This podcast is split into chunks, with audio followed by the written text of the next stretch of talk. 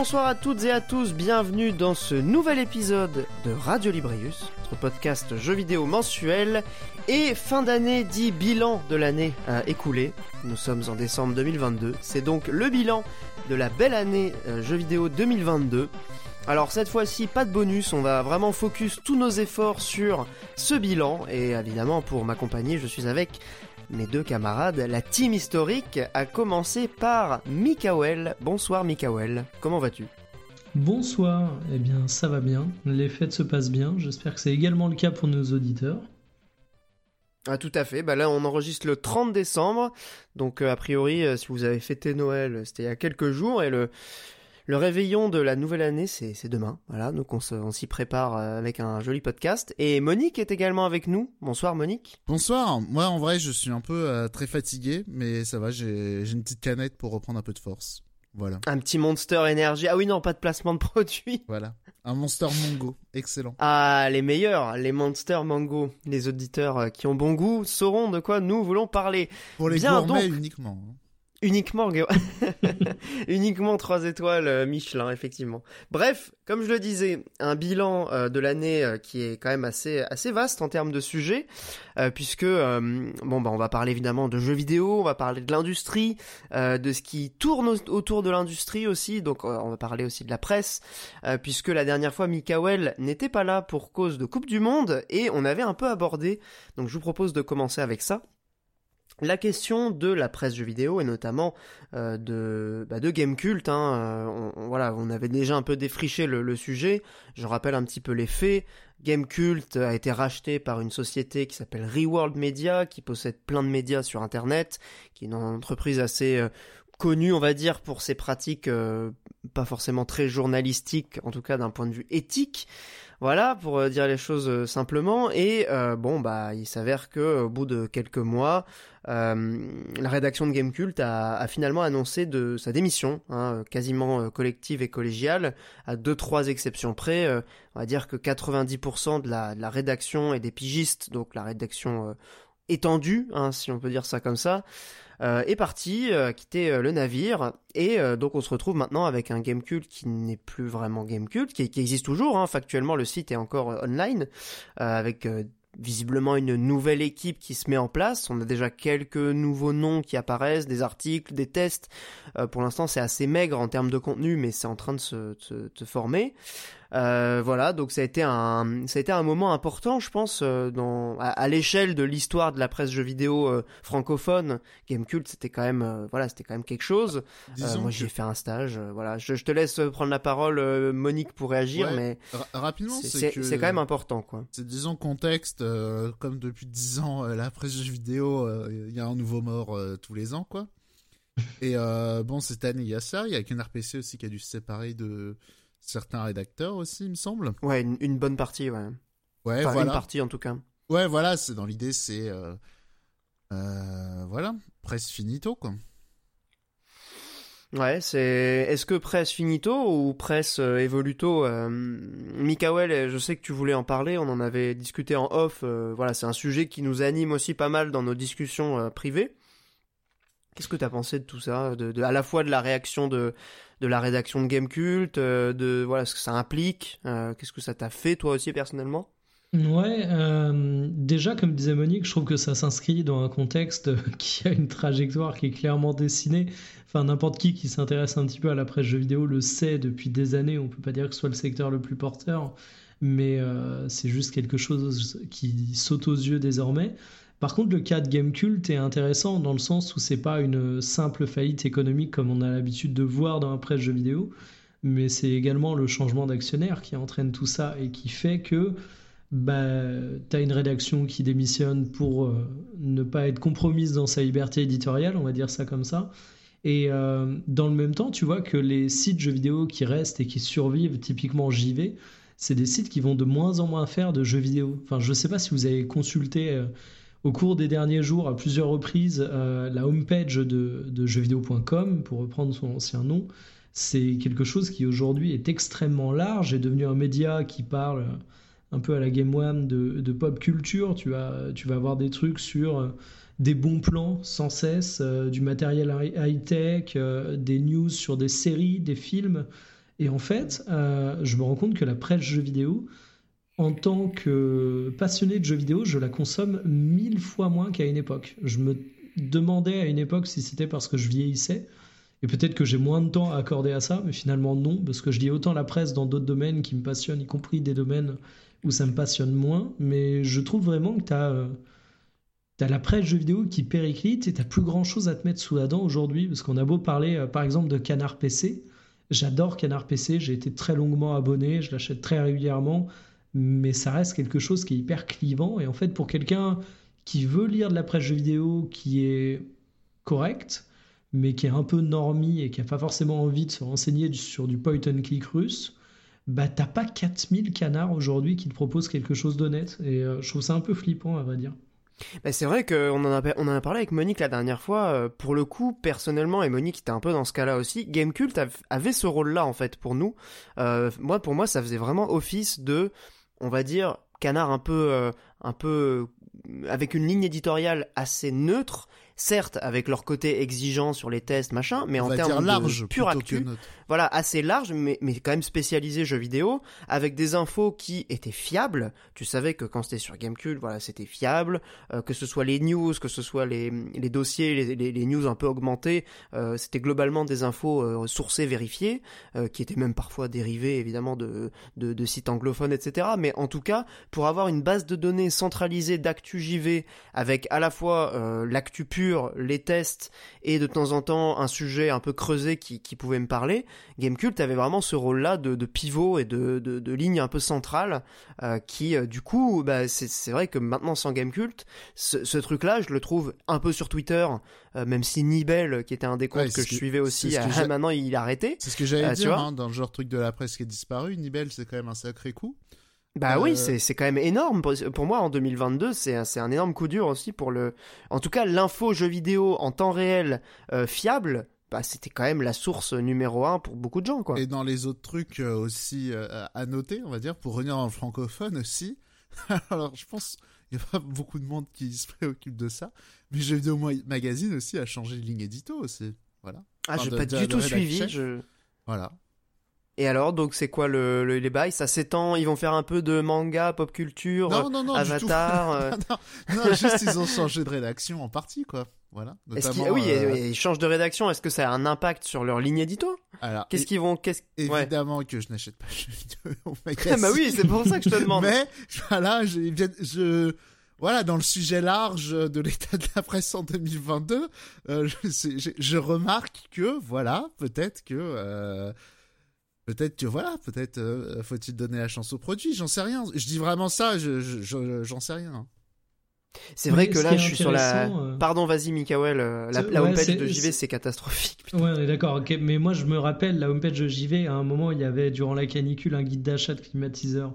Et, et, et, là, je me suis dit, mais tu, tu peux pas les caricaturer tellement ça devient fort. Sur Game Cult, euh, moi, j'étais pas le plus grand fan de Game Cult dernièrement parce qu'en fait, j'avais perdu la partie affect avec euh, ben, un turnover qui était quand même euh, pas négligeable. Alors, je dis pas non plus que tous les ans les têtes changeaient, mais si tu veux, il y avait la grande époque de Game Cult avec Yukishiro, Shokapi, Kenko. après, il y a eu la période Stu et.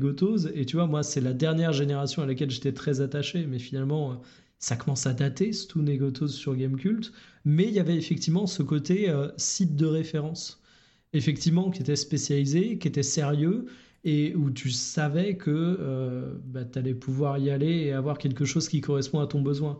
Et aujourd'hui, tu l'as pu, quoi, effectivement. Alors, je vais peut-être euh, faire un peu le, bien ta grotte. J'ai découvert un podcast qui, voilà, je connaissais de nom, j'avais vraiment, enfin, j'avais jamais écouté euh, sérieusement euh, ce podcast avant. Euh, c'est le podcast de Libération qui s'appelle Silence on joue. Ah ouais, bien ta grotte.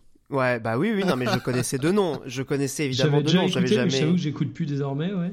Euh, et en fait, euh, ils en ont beaucoup parlé, donc de cette histoire de, de game culte. Et en fait, en écoutant, euh, au départ, j'étais intéressé par voilà les, réactions sur sur game culte. J'ai écouté un peu des épisodes, et il s'avère que je, trouve qu'en termes de format, c'est évidemment très différent d'un site qui re- qui ressemble des news, etc. Mais c'est c'est hebdomadaire, donc t'as un podcast euh, tous les euh, mercredis, je crois. Et globalement, en termes d'actu, c'est relativement stable, euh, c'est assez fiable aussi. Et je pense que si tu veux vraiment ta dose d'actu, parce qu'avant j'écoutais l'émission de Gamecult, c'était un peu, il me fallait ma dose hebdomadaire de de- d'actu JV. Euh, c'est en train de le remplacer, euh, Silence on joue. Donc voilà, je peux donner euh, le bon plan de le bon plan d'Olbius, qui n'est pas le bon plan de Monique cette fois, mais Ouais, j'ai- Euh, moi, tu vois, c'est ça peut, ça peut remplacer. C'est c'est sérieux, hein, rassurez-vous, c'est pas du bullshit. C'est un, c'est un podcast relativement sérieux. Alors après, euh, voilà, le- la ligne édito, c'est, c'est- on aime ou pas, mais en tout cas en termes de d'actu et d'infos, c'est relativement fiable. Vas-y, Je sais Mikael. pas si. Oui, non, ben moi c'était très court. hein. C'est euh, le fait que, en soi, les produits de remplacement, si tu acceptes euh, le fait de changer de forme de média, t'en as pas mal. Mais moi, c'est vraiment le côté site de référence qui me manque. Euh, le Ouais. site où le matin, je me lève, même je vais au taf. Et vu que c'est plutôt cool au taf, j'ouvre mon onglet euh, jeuxvideo.com, Gamecult ou je ne sais quoi. Et tu vois, j'actualise toutes les 4-5 heures et je regarde ce qui tombe. Et t'as pas ça avec un podcast, et ça, c'est un truc qui aujourd'hui me manque beaucoup. Et même, on parlait de, de JV, de Canard PC, ça le remplace, ça le remplace pas, même si aujourd'hui, euh, Canard PC, il y a le site, etc. C'est pas comme un site euh, pure player, quoi. Non, non, non. Puis Canard PC, comme tu l'as très bien dit, euh, c'est quand même. Voilà, c'est une ligne éditoriale. Moi, quand j'achète Canard PC, c'est clairement pas pour m'informer, c'est pour me marrer, tu vois. Et pour avoir les avis des rédacteurs que je connais et que j'apprécie, euh, et, et, et aussi bien me marrer. Parce que c'est quand même le truc, je trouve, de Canard PC, c'est qu'ils sont, ils sont relativement rigolos. Euh, et c'est, pour moi, c'est leur force. Mais c'est vrai qu'en termes de flux d'actualité et d'infos, euh, comme tu l'as dit, en temps réel, bah ouais, il y a, il y a les réseaux sociaux, mais comme, comme on le disait, les, les, les comptes un peu sérieux sont en train de, de, de tomber les uns après les autres. Euh, Ouais, voilà, juste- quel est le l'avenir de la presse jeux vidéo sans forcément euh, être divina dans, dans la divination euh, C'est plutôt, c'est plutôt Bresson. Ouais, j'ai quand même un truc aussi où je pense qu'il faudrait, faut aussi quand même réagir, c'est que je vais revenir sur JVC parce que on disait oui, news pop culture et tout, un peu de sérieux, c'est dix fois pire que ça. Jeuxvideo.com, c'est un peu devenu melty. Ah mais oui, mais faut, complètement. faut hein. quand même dire les termes. Parce que là, tu vas dans JVTech, la première news c'est news JVTech, la science s'inquiète de points, les hommes sont de moins en moins fertiles. Oh, Ensuite, Ouais.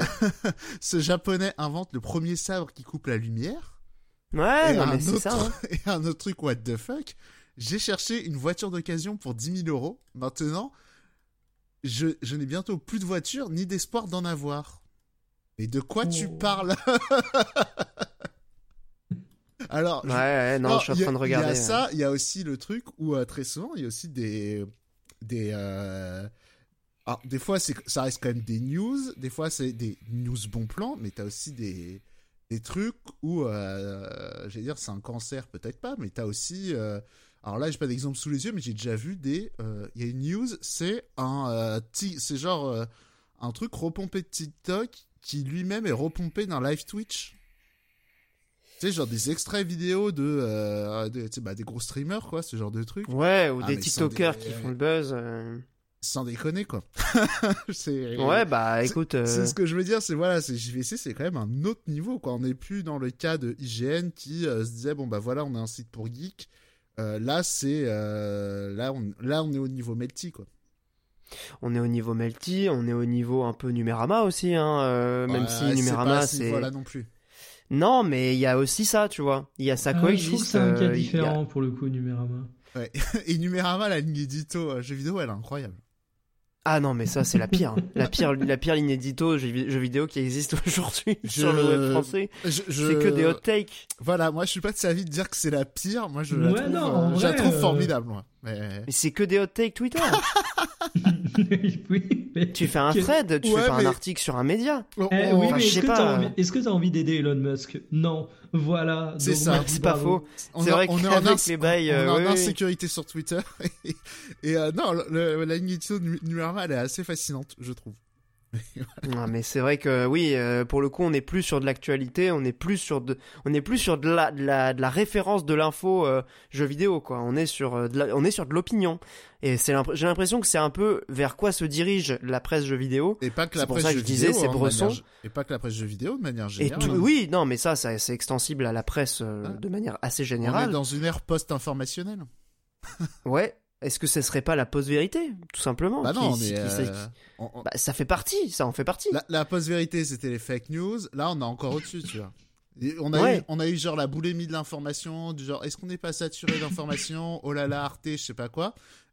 là, on, on est euh, voilà, là, on est dans le euh, dans la dans la société de, de l'opinion quoi. Là, Ouais, on est et avec euh, que- Monique qui va te dire sur Twitter Non, mais oui, c'est faux le coup de Greta Thunberg, mais je m'en bats les couilles, laissez-nous kiffer tranquille. C'est ça. Laissez-moi laissez-moi croire au Père Noël. Je vous emmerde. En même temps, c'est- on, je dis ça, mais en réalité, ce qu'on fait avec ce podcast, c'est clairement de l'opinion. C'est absolument pas de l'info, euh, même si des fois, on fait, voilà, je fais un peu des recherches, essayer de re- recompiler deux trois news. On, on L'idée, est c'est de tous donner notre avis. on est tous responsables pour la home de jeuxvideo.com, c'est bien vrai. Eh ben, c'est exactement ce que j'allais dire. Est-ce qu'on n'est pas tous un peu coupables, Votez, euh, votez comme Carlos avec, Ghosn? votez avec vos clics. Voilà, c'est très important. Ouais. Enfin bref, je voilà, on va pas s'éterniser sur ce sujet-là qui est en plus. ils ont euh, une catégorie, je descends sur la homepage Made in Israel. Clairement, ils ont une catégorie comme ça?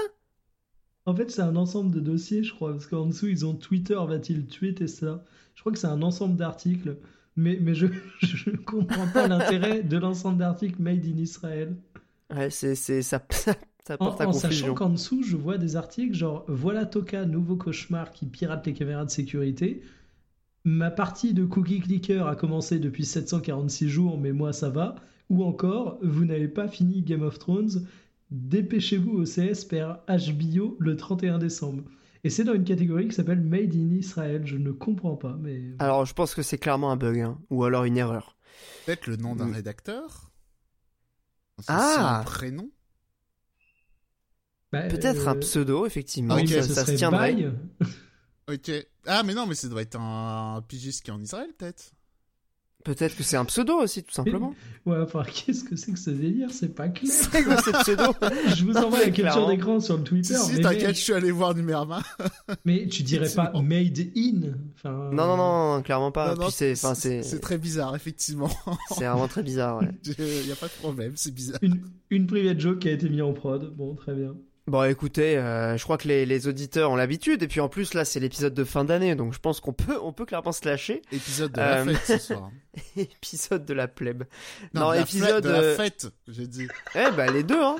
Ah. ça, dans le sens où les gens euh, sont, sont habitués à ça et, et tout le monde peut donner son, son avis. On, on, ne, on ne fait pas le tri dans les infos. Euh, c'est à la fois euh, voilà la, le- la crème de la crème de l'actu gaming et en même temps les opinions éclatées au sol de, de Monique. Quoi? Ce sera donc Moi, ça. ça va, moi, t'es fou. Oui, non, en plus je, je, je dis du mal, mais je, suis, je suis avis- un peu mauvaise langue. C'est tou- c'est toujours très sourcé, très factuel. Ouais. Euh, comme quand tu parles de, de God of War, de Infamous, Ah non, mais je... tous ces trucs-là. Mais à chaque fois, mon avis, il est basé sur le. Je, je n'y ai pas joué, ça me donne pas envie, c'est tout. Voilà. Les auditeurs pourront réécouter les épisodes euh, je, pour, vous, je invite à réécouter hein, mes avis, c'est juste euh, pas intéressé.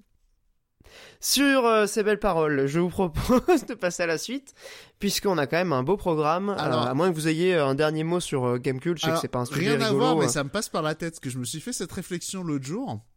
Et vu, comme là tu dis, réécouter les anciens podcasts et tout, je vous invite aussi à réécouter les anciens podcasts concernant... Euh... Attends, c'était quand? C'était, je crois, quand... Je sais plus pourquoi on avait parlé de Kena, ou Pierre en parlait. Ah oui, oui, Les Je yeux que j'aimais bien, extatiques, il disait, mais c'est magnifique, ça va être un jeu incroyable et tout. Il était amoureux et tout. J'y ai même pas joué à ce jeu. Voilà. Vo- voilà. ouais, mais c'est vrai que c'était c'est- magnifique. Ah, mais je C'est- maintiens, euh, c'est je tout, trouvais ça C'est magnifique. tout ce que j'ai à dire. Voilà. Non, mais il est, il est magnifique et en plus, il a eu un très bon accueil critique. euh, Clairement, ouais. Ouais, mais je sais pas. Je sais plus quel épisode, j'invite les auditeurs à réécouter le. Mais non, mais, c'est- pour moi, c'est Day One. il- Évidemment que je vais y aller, mais ça a l'air fou. Moi, je disais franchement, ça a pas l'air fou, les amis et tout. Non, je disais ça Voilà. a l'air fou euh, visuellement. Comment Après le il gameplay et tout. euh. l'histoire, Oh, Monique, parce qu'il sait que personne va réécouter ça. C'est du Eh, c'est Si, ça, on si, est d'accord, Mikael. On est bien d'accord. Oui, Merci, Mikael. Si, si, si. Et comme c'est moi qui que risque vraiment, de euh, monter, je risque de, de faire le salaud et peut-être de retrouver un extrait et de le mettre. peut-être. si tu Et veux. de le En plus, c'est toi qui fais le montage. Attention. Ah là là. Ah, en tout cas, euh, euh, Kena, je pense que c'est tout simplement euh, le l'excès de, de, de jeu qui m'a fait euh, juste lâcher le truc. Ça va, voilà, ça m'a pas donné plus envie que ça d'y accorder euh, 15 heures ou 20 heures. Mais euh, mais bref, euh, je, je- voilà, je maintiens le fait que c'était plutôt joli. Et d'ailleurs, comme l'a dit Mikael, ça a été assez bien reçu. Ah oui, mais non, mais je y sais a pas, il y a de- pas la flamme. Il y a pas la flamme. euh, La- la- Peut-être un, un- un Si- jour en promo à 10 balles. euh, Comme why le dit la chanson, si de, si de ton côté le feu s'est éteint, la moindre des choses, c'était de m'informer. ok. Euh, en parlant de non, c'est j'aime pas de transition pour la suite. Euh, je vais parler avec vous de Steam Deck. euh, puisque le, le, le Steam Deck est sorti cette année, donc ça fait un des trucs à aborder pour le bilan de l'année, mais aussi pour euh, évoquer de manière plus générale, c'était une des suggestions de Monique euh, sur le conducteur, le jeu en portable, puisque en dehors du Steam Deck, on a vu apparaître, ça fait déjà quelques années bien sûr, mais cette année il y en a eu plein qui sont sortis encore, euh, des marques, des voilà, des, des nouveaux acteurs qui se lancent sur ce nouveau marché du jeu mobile et notamment du PC euh, mobile, c'est-à-dire voilà de, de, de la console portable qui tourne sur Linux ou sur ou sur Windows Ou sur Euh, Android surtout. Ou sur Android, eff- effectivement, euh, évidemment, c'est d'ailleurs l'un des principaux OS pour ces machines. Euh, le Steam Deck a été globalement un sacré succès, euh, à ce que veut dire Valve et au fait qu'il y a eu quand même beaucoup de, de précommandes et un stock limité au départ. Je crois, Là, je crois que un- je crois un million de ventes euh, pour cette année, ce qui est plutôt pas mal. Ouais, pour un produit qui, qui, voilà, qui a été clairement destiné euh, à être un produit euh, de niche, euh, là on peut dire que ça une, belle grosse niche, et j'ai l'impression qu'en tout cas le truc est pas éphémère. C'est-à-dire que le Steam Deck, euh, là en ce moment, il, est disponible, il est achetable sans trop d'attente, mais surtout on parle déjà d'une version euh, 2.0 qui améliorerait euh, notamment l'écran, qui visiblement est clairement le point faible de la machine. Euh, mais, voilà, j'ai l'impression que c'est un des trucs qui potentiellement dans les années à venir va être amené à être important euh, dans l'écosystème euh, Valve. Enfin voilà, pour, euh, pour Steam, ça a l'air d'être quelque chose de d'important. Donc euh, voilà, moi j'ai pas de Steam Deck, je sais pas si, j'imagine que vous n'en avez pas non plus, Non, non. mais j'avoue que ça m'a voilà, ça m'a attiré à un moment donné. J'ai éventuellement euh, évoqué cette idée de l'acheter un jour, mais euh, bon, pour l'instant, c'est pas encore le cas. Le problème, Euh, c'est qu'est-ce que le problème du produit, c'est que pour l'instant, c'est c'est une démo, quoi. C'est parce que c'est pas un produit sérieux, quoi. Euh, Ouais, ouais, j'ai ah. l'impression quand même que c'est assez stable hein, comme produit, euh, Mais que ce vous soit connaissez en. des gens qui ont un Steam Deck? Parce Moi, j'en connais plusieurs, ouais. Ouais, ouais, je connais D'accord, plusieurs parce que personnes. la, ouais. la machine m'a pas l'air inintéressante et je comprends que ça trouble son public, mais j'ai vraiment du mal à voir le l'acheteur type du Steam Deck. L'acheteur type, c'est euh, comment dire, c'est quelqu'un de 30 ans, euh, 30 voire 40, mais plutôt, je pense, dans la trentaine, qui prend pas mal le train, qui, euh, comment ça s'appelle, qui a une bibliothèque euh, Steam aussi, euh, qui a aussi une Switch, qui a aussi une PS5, bref, quelqu'un qui consomme beaucoup de produits jeux vidéo, on va dire ça comme ça. Ouais. Ouais, ouais. Pour, pour ne pas dire, pour l'instant, la cible, euh, la cible type, c'est les Yankees. Les Yankees, les nerds. Voilà, parce que euh, c'est ça, pour l'instant, voilà, c'est les Pantaros et les Yankees euh, de manière générale. Parce que pour l'instant, quand je disais que c'est une démo, c'est que je trouve pas que c'est un produit sérieux comme console portable. Là, c'est euh, un produit de. Enfin, la plupart des gens que j'ai vu en parler, c'était ouais, j'aime bien euh, jouer avec dans mon canapé et tout, c'est cool. Euh, Bah, disons que la promesse euh, Non, sur le juste- papier est intéressante, mais le, le résultat concret que tu as quand tu achètes la machine, il pose encore beaucoup de problèmes en termes Non, de finitude, juste- comme tu dis. Non, mais ce que En termes de console portable, c'est deux heures l'autonomie sur les jeux euh, Ça qui être- attirent les gens. Non, non, ouais, mais ça peut être aussi beaucoup plus sur les trucs indés, tu vois. Même sur des jeux mieux optimisés. Mais admettons, c'est. euh, non, mais il n'y a pas que ça. C'est aussi, pour l'instant, en gros, c'est une console à 500, 600 euh, balles qui, euh, pour globalement jouer dans son canapé parce qu'il y a quelqu'un. Que, parce qu'il y a quelqu'un qui vit chez toi et qui regarde la télé en même temps, quoi. Globalement. euh, Ouais, ça. ou alors, ou, Donc, ou alors, c'est pas aussi. encore un produit très sérieux. C'est pas encore Ouais, mais c'est produit- aussi pour le déplacement. hein. Je suis pas sûr que ce soit pas- que pour le canapé. C'est pas. C'est pas un produit. Tu l'as dit, hein, il y a, c'est pas il y a un le produit- train, mais c'est pas un produit sérieux pour le déplacement encore. C'est ça que je veux dire. Je pense que ça peut l'être. Deck Ça, ça peut l'être en vrai parce que, enfin, typiquement, alors la batterie est vraiment pas ouf. Ah, mais déjà, Mais, une euh, si Switch, tu- c'est un peu gros. Déjà. Oui, c'est un peu gros. euh, Voilà, oui, non, mais un- clairement. Un Steam Deck, c'est énorme. Non, mais tu vois, je veux dire, quelqu'un qui euh, est amené à faire beaucoup de déplacements, Ouais. qui joue essentiellement sur PC, Ouais. il y, y a cette promesse quand même assez ouf, je trouve, euh, qui est la promesse de la Switch. Hein, en vrai, c'est juste qu'elle se transpose ici sur deux machines avec l'écosystème PC.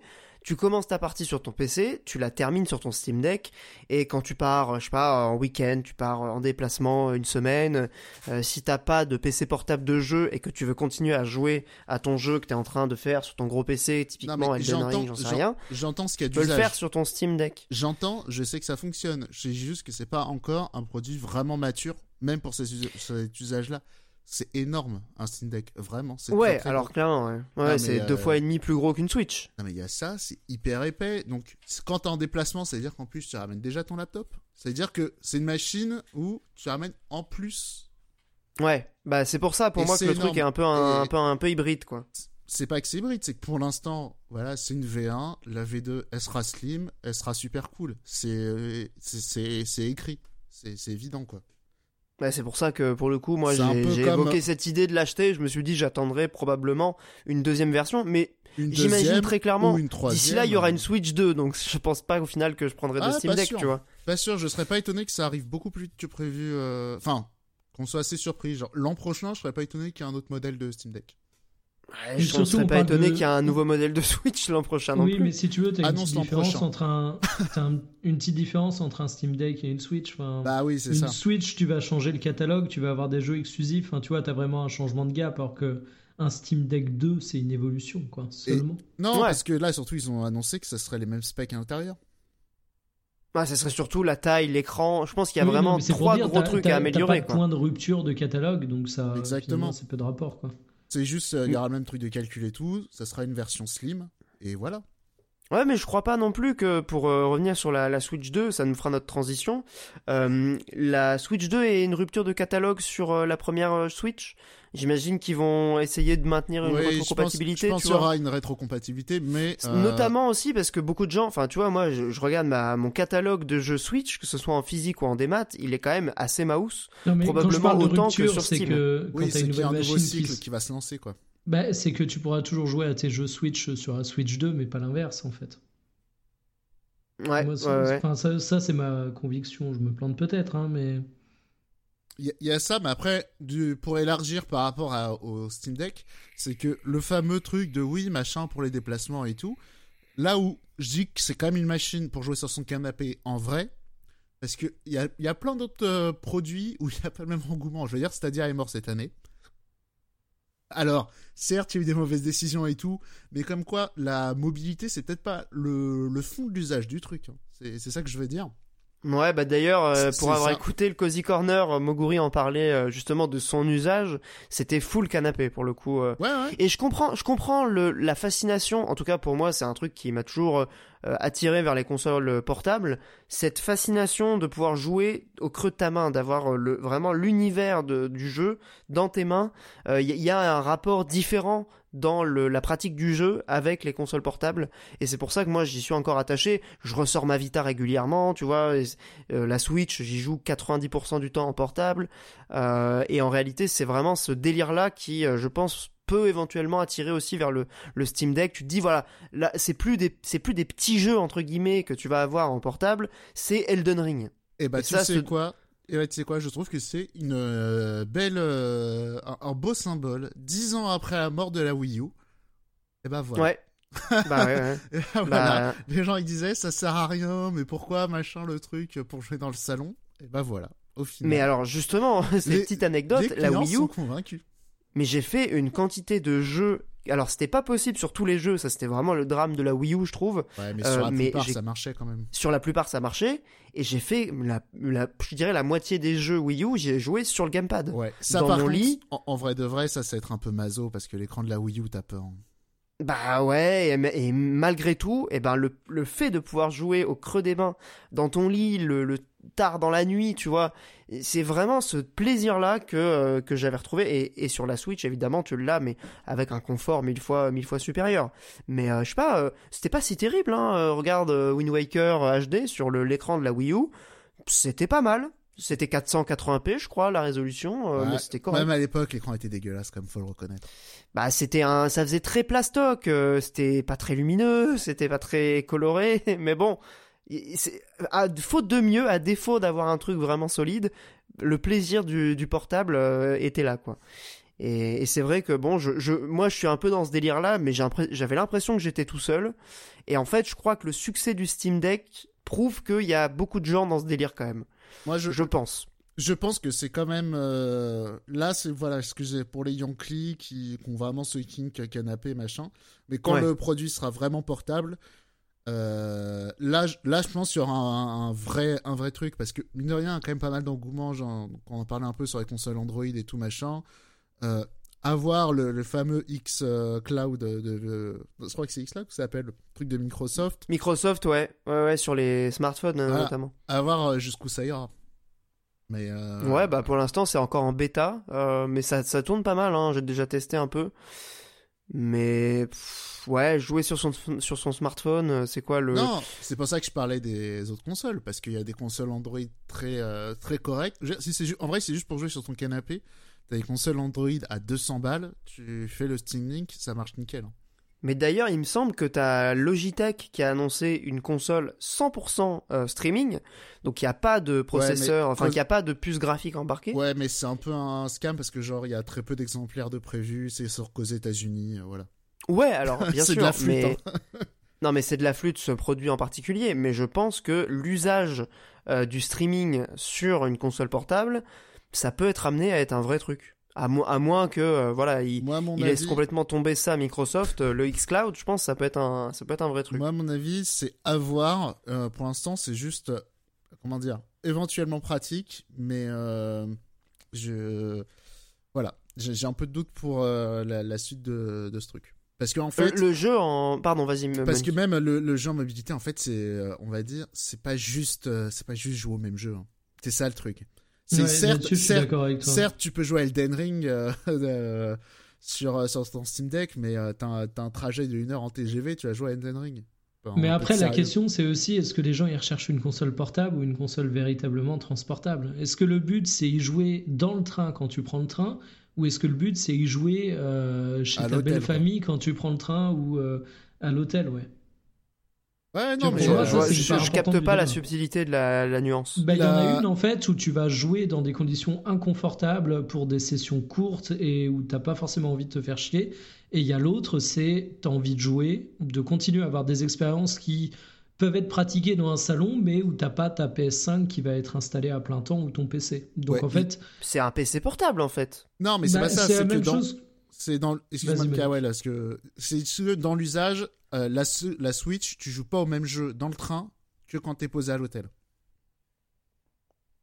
Ouais, mais moi je joue, au même jeu, mais. Mais sinon, je suis plutôt. quand tu parles de PC, sinon quand tu parles de PC portable, oui, c'est ça. C'est qu'en fait, t'as des gens qui achètent une console portable, pas parce qu'elle est portable, mais parce qu'elle est transportable. Ouais, ouais, hein. d'accord. Ouais, tu Je vois ce que tu veux dire. Je, capte maintenant la subtilité de la nuance. Je voulais justement vous demander, vous, votre rapport au jeu portable. Est-ce que c'est un kink euh, que vous avez ou est-ce que c'est juste, euh, bon, bah, c'est un truc pratique, euh, mais pas particulièrement d'affect pour ça Mikael, toi, le Steam Deck, ça, ça te donne envie ou juste Osef? Osef total, parce que moi j'ai très peu de besoin de mobilité en réalité. Et en fait, même tu vois, le mode portable de la Switch, je m'en fous complètement. ça m'est ah arrivé d'y jouer quand j'allais chez mes parents et que du coup ça me permettait d'avoir une console bah, transportable pour le coup. Mais quand je suis chez moi je me pose jamais sur le canapé avec ma Switch. Je joue toujours en docké. Toujours, ouais ouais d'accord. Monique je crois que c'est un peu le même cas pour non non non au contraire parce que moi je me déplace pas mal. Donc euh, oui mais quand dire quand le produit sera un peu plus sérieux on va dire euh, je pense que je passerai éventuellement le cap. Et, je dis éventuellement parce que en réalité euh, je, je, regarde mon top de cette année la plupart des jeux, j'ai joué sur Switch en vérité. Donc, euh, mais parce que c'est des jeux Nintendo. Mais pas que, même les jeux indés auxquels j'ai joué, ils sont sur Switch. Ouais, bah c'est ça, ouais. Je... Voilà. c'est exactement ce, ce, que je disais. Hein, euh. C'est aussi le truc du Steam Deck. C'est en réalité, certes, tu peux jouer à euh, des triple A qui ont quelques années dessus. Très bien. Mais euh, au final, le, clivage entre guillemets technique dans le jeu vidéo, même si effectivement il est moins dessiné qu'il y a quelques années, mais globalement, tu as des jeux en 2D qui tournent sur Switch et des jeux en 3D que la Switch peut pas gérer. Globalement, le paysage du jeu vidéo, c'est à peu près ça, quoi.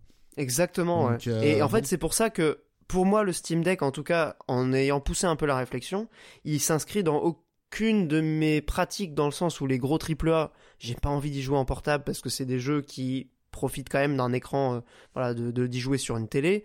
Et les jeux Switch, bah, j'y joue euh, entre deux, enfin docké ou portable, ah plutôt portable en général.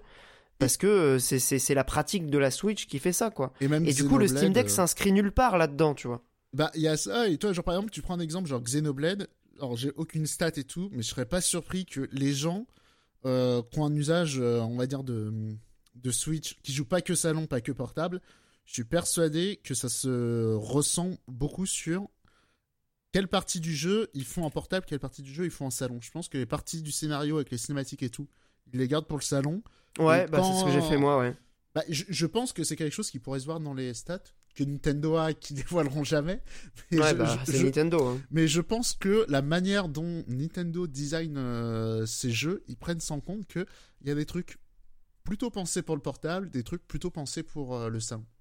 Ouais, ouais, c'est clairement, euh, je pense que c'est s'il y a bien un constructeur euh, développeur qui pense ses jeux en fonction du support, c'est Nintendo. Donc ça m'étonnerait pas qu'effectivement il y ait euh, une réflexion autour de ça. Et, en tout cas, ce que tu décris, c'était ma pratique de Xenoblade 3. Un exemple, sur, un exemple sur Xeno, notre jeu sorti cette année, par exemple Kirby, t'as les niveaux, on va dire classiques, t'as aussi les les défis.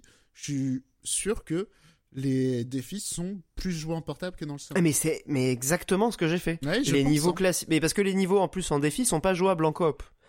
C'est vraiment des petits trucs euh, vraiment rapides que tu fais entre deux. Euh. Donc ouais, donc il y a vraiment cette idée de trucs pensés à part. Et je pense que Nintendo ils intègrent ça dans pas mal de leurs jeux. Ouais, je, veux bien te croire là-dessus. Enfin, c'est très probable. Source, mon cul. Mais euh... ah ben source, mon petit doigt. Attention, non, mais... mais je, je, je pense qu'ils réfléchissent pas mal à certains jeux C'est pas, c'est pas déconnant, euh, clairement. Mikael, tu voulais réagir? Non, non, ça me faisait juste marrer, mais je suis plutôt d'accord avec, euh, avec ce que disait Monique. ouais, je pense que là, tout le monde va être d'accord. Et en parlant de portable, c'est vrai que typiquement, il y a Fire Emblem qui arrive. Euh, là, là j'avoue que c'est un jeu que je vais faire en passant tous les dialogues, avachi sur mon canapé. Ah, pitié, en arrête. Train en train de regarder une connerie, genre ça commence demain, ou un truc comme ça, là, sur Ah là là, mais c'est quoi ce type de joueur? mais, mais, mais bannissez-moi ça. De... c'est incroyable. je vais me faire des ambiances. Que là, les fêtes entrées accusées, c'est bon, j'ai tout vu. Mais euh, Ah. mais il y a l'émission de France Inter, là, euh, affaires sensibles. Ah, t'inquiète, c'est dosé. Elles sont, elle est bien, cette émission. Oui, oui, ça avait été recommandé dans ce podcast même il y a quelques années. Eh bah oui, j'ai écouté du coup. Je, j'honore euh, les recommandations. Mais bref, non, euh, non, Fire Emblem, grosse attente pour l'année prochaine. Euh, en parlant d'attente pour l'année prochaine, je fais une petite transition pour évoquer justement, voilà, les trucs qui potentiellement vont arriver. la Switch, nouvelle version, on en a un peu parlé mais c'est quand même assez probable hein, que euh, Nintendo annonce euh, une nouvelle, euh, une nouvelle génération, hein, on peut le dire. Moi, je, call annonce septembre, entre septembre et novembre. Voilà. Pour une sortie fin d'année ou une sortie 2024 Début 2024. Ok. parce qu'effectivement, on l'a, on l'a déjà évoqué dans ce podcast même, Bayonetta 3, tu sens que voilà la, console, elle, elle, a un peu du mal. Même si c'est c'est quand même un jeu qui la pousse, je pense, dans ses retranchements en termes ba techniques. Bayonetta est à l'E3, euh, quand s'appelle Xeno 3, il a l'E3 aussi.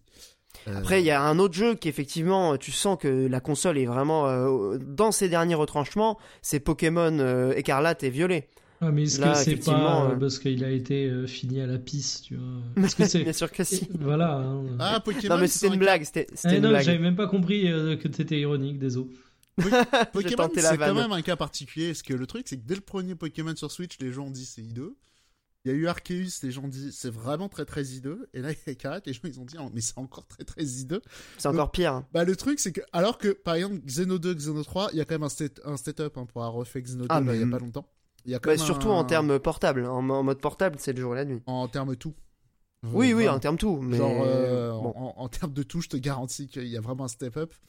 Euh, qu'on n'a pas vu par exemple sur Pokémon. Euh, alors, Il y a même peut-être une régression, c'est ça le truc sur Pokémon. Et les Je- gens se disent merde, tu vois. J'irai peut-être pas. euh, j'ai pas assez euh, vu de, de trucs sur le jeu, mais peut-être. Mais euh, voilà, En tout cas, euh, Cotentin, qu'est-ce que je raconte moi euh. Euh, Kokobé dans, dans, le, dans le podcast Silence on joue, clairement, il, te, enfin, il a fait le Pokémon, c'est c'est un peu son, son métier. Enfin, il joue au Pokémon. Arceus est plus fiable, enfin stable techniquement et plus joli, euh, vraiment sur le plan technique, que Pokémon Violet et Écarlate. Ouais, mais après, Tu vois? Mais après, c'est pas ça, c'est pour plein de raisons. Il y a peut-être des trucs qui font que euh, Pokémon. euh, Probablement. Mais c'est quand même étonnant dans cette industrie de constater des régressions sur une licence. Ouais, mais c'est là où je dis, il faut peut-être se méfier. Peut-être les zones sont plus grandes. Peut-être. euh, Mais c'est a- un vrai monde ouvert, alors que Arceus, euh, non. Mais il y a plein de trucs qui font que. Bah, Il y a ça qui peut jouer. J'en sais rien, mais c'est c'est compliqué quand même cette histoire. Mais en tout cas, ce qui est évident, c'est qu'en tout cas sur Switch, euh, voilà, Pokémon, on a compris, on n'aura pas mieux quoi. Bah, c'est surtout que ça se vend ça, euh, à 10 millions d'exemplaires euh, en 3 jours, donc évidemment. Ouais. Mais bref, c'était pas pour parler de Pokémon, c'était plutôt, voilà, euh, la, la, la Switch 2. Bon, Mick- euh, Monique a fait sa prédiction de Monique Consulting. Euh, Est-ce que vous en ressentez ce, le besoin de, de cette Switch deuxième génération Bah, Est-ce qu'elle ce qui est vous assez convient pas, cette euh, c'est que la Switch n'avait pas sorti il y a si longtemps quand il réfléchit. Si. de- Et 2017, Ouais, mars mais cinq- 2017. 5 ans, c'est pas non plus hyper, hyper euh, loin. C'est là que Non, tu vois qu'elle est, elle est vraiment sortie avec une technique qui, euh, même Day One, était à la ramasse. On le sait, c'est pas la news du siècle, mais euh, ça commence à se voir extrêmement vite. Et euh, quand tu vois des exploits comme le dernier Xenoblade, tu te dis que tu pourras pas avoir 5000 jeux qui permettent de faire ça. Après, tout dépend des ambitions de Nintendo, en fait. Euh, est-ce qu'ils ont envie de faire du gros triple A au, au sens Nintendo du terme qui tâche? Est-ce qu'ils ont envie de continuer des jeux type Pokémon? Parce qu'effectivement, la technique, c'est pas ce qui va leur empêcher de vendre des jeux par palette. hein. Ouais, mais ça Et peut les- les planter. Ah, Ça les plante pas, hein, pour l'instant. Pokémon, ça euh, peut- ça a battu tous les Ouais, records. mais c'est euh, pas ça. C'est que si tu commences, c'est plutôt si tu commences à faire des jeux qui euh, ont les ambitions d'un triple A, euh, tu peux planter tes jeux. Enfin, tes Oui, jeux parce peuvent qu'il y a te des enjeux, tu veux dire, derrière, euh, en Exactement. termes... euh, ouais. Exactement. Et un Xeno 3, typiquement, si euh, Nintendo ils cherchaient à avoir le même euh, niveau de production que Sony, c'est infaisable. Ah bah oui, oui, C'est juste, c'est- euh, clairement pas l'ambition. Il y a aucun JRPG qui a l'ambition d'un Xenoblade. Il y en- a aucun. Bah aujourd'hui, c'est clairement le, la Rolls Royce du, du JRPG, Bah, Xenoblade. c'est le dernier. Genre, le l'autre titre un peu comparable, bon, Pokémon, miskin. hein. Mais truc un peu comparable, c'était Dragon Quest. Je mets les FF à part, hein, évidemment. Surtout que... Euh, euh, non, mais FF, c'est même plus des JRPG au sens bah, euh, classique du terme. C'est pour ça que je mets vraiment ça dans Action RPG. euh, Enfin, c'est vraiment euh, différent, quoi. Et ça ouais, touche vraiment. prods euh, Et ça, et A ça classique. touche, et ça touche pas que les fans de JRPG FF, c'est aussi ça la grande Non, non. différence. Plus du tout, plus du tout. Et c'est pour ça que Xeno, mine de rien, le fait d'avoir une console en retrait, ça permet, même, Bayonetta- même un jeu comme Bayonetta aussi, c'est possible que sur Switch, la vérité. hein. Bah oui, oui, bah oui. C'est c'est à la fois la bénédiction et la malédiction de ces jeux. C'est que, euh, bah oui, oui, ils sont à la fois les trois sur Switch, et en même temps, sans la Switch, il y aurait pas ces jeux, tu vois. Donc, euh, bon, je, j'avoue que, pour le coup, je pense que chez Nintendo, ils doivent se chier dessus sur la, la suite de la Switch, parce que, clairement, c'est un méga succès, et que, euh, pour l'instant, euh, jusqu'ici, tout va bien, tu vois. C'est, euh, je touche du bois, ça marche, les, les jeux cartonnent, le parc installé est, est démentiel. Je pense clairement que ils Là, ont il pas faut- intérêt en fait à sortir une nouvelle version. Là, faut De préparer, Switch. faut préparer un truc parce que, comment ça s'appelle, là, il y a plus rien à sortir, en fait, sur Switch. C'est, bah, euh, c'est- surtout que s'ils restent sur leur schéma habituel d'une génération égale un titre majeur de chaque licence, euh, oui, là ils ont tout fait, là ils ont tout sorti. ouais. Ouais, non, mais il y a ça, et même, euh, quand ça s'appelle, c'est que tu as pu les revendre, en fait. Tu vois, genre Luigi's Mansion 4, je pense pas qu'il se vendra autant que le 3, par exemple. S'il sort sur Switch. Sauf s'il sort sur une nouvelle machine. Il y a, y a moyen, on va dire ça comme ça, si la machine elle part bien. Mais il y a beaucoup de trucs, tu vois, genre Mario Tennis, je pense pas qu'ils referont un coup. euh, Je pense pas qu'ils referont un coup comme euh, ils ont fait sur Switch. Quoi. Non, bah, même, euh, même- je sais pas. Et même Ring Fit, en fait. Tu vois, le, le truc, c'est que tous ces jeux, c'est un peu difficile de faire des, de juste faire des suites. Genre, on l'a pas mal vu sur. euh, oui, il y a beaucoup de jeux comme ça. Ils ont. Les jeux, on va dire, très casus. Ils ont eu euh, beaucoup de mal à les faire euh, suiter.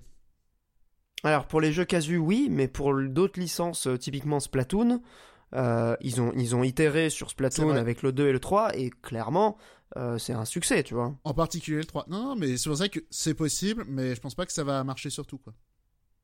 Enfin, en tout cas, euh, sur la Switch 2, on va pas s'éterniser. On verra évidemment comment ça se profile l'année prochaine, mais je, honnêtement, moi, je- j'en attends pas forcément une. Je, voilà, moi, je me suis pris la OLED en plus, donc je suis un peu le, je suis un peu, c'est un peu facile, tu vois. J'ai pas la toute première Switch qui est vieillissante et où tu te dis merde, et ça serait bien un nouveau modèle. Alors que moi, moi, ma Switch. Je suis toujours Oui, alors que toi, t'es sur le, ouais, modèle ouais, ouais. Day One, messieurs dames. Ah, mais Incroyable. même, je crois. hein. Ah, Bah, Mikael ce- aussi, ouais. t'as pas celui avec euh, la batterie moins pourrie, toi? Non, je crois pas. Hein. J'ai un Non, doute. Ah, tu l'as, doute. tu l'as acheté la première année, non, euh, Mikael, la Switch?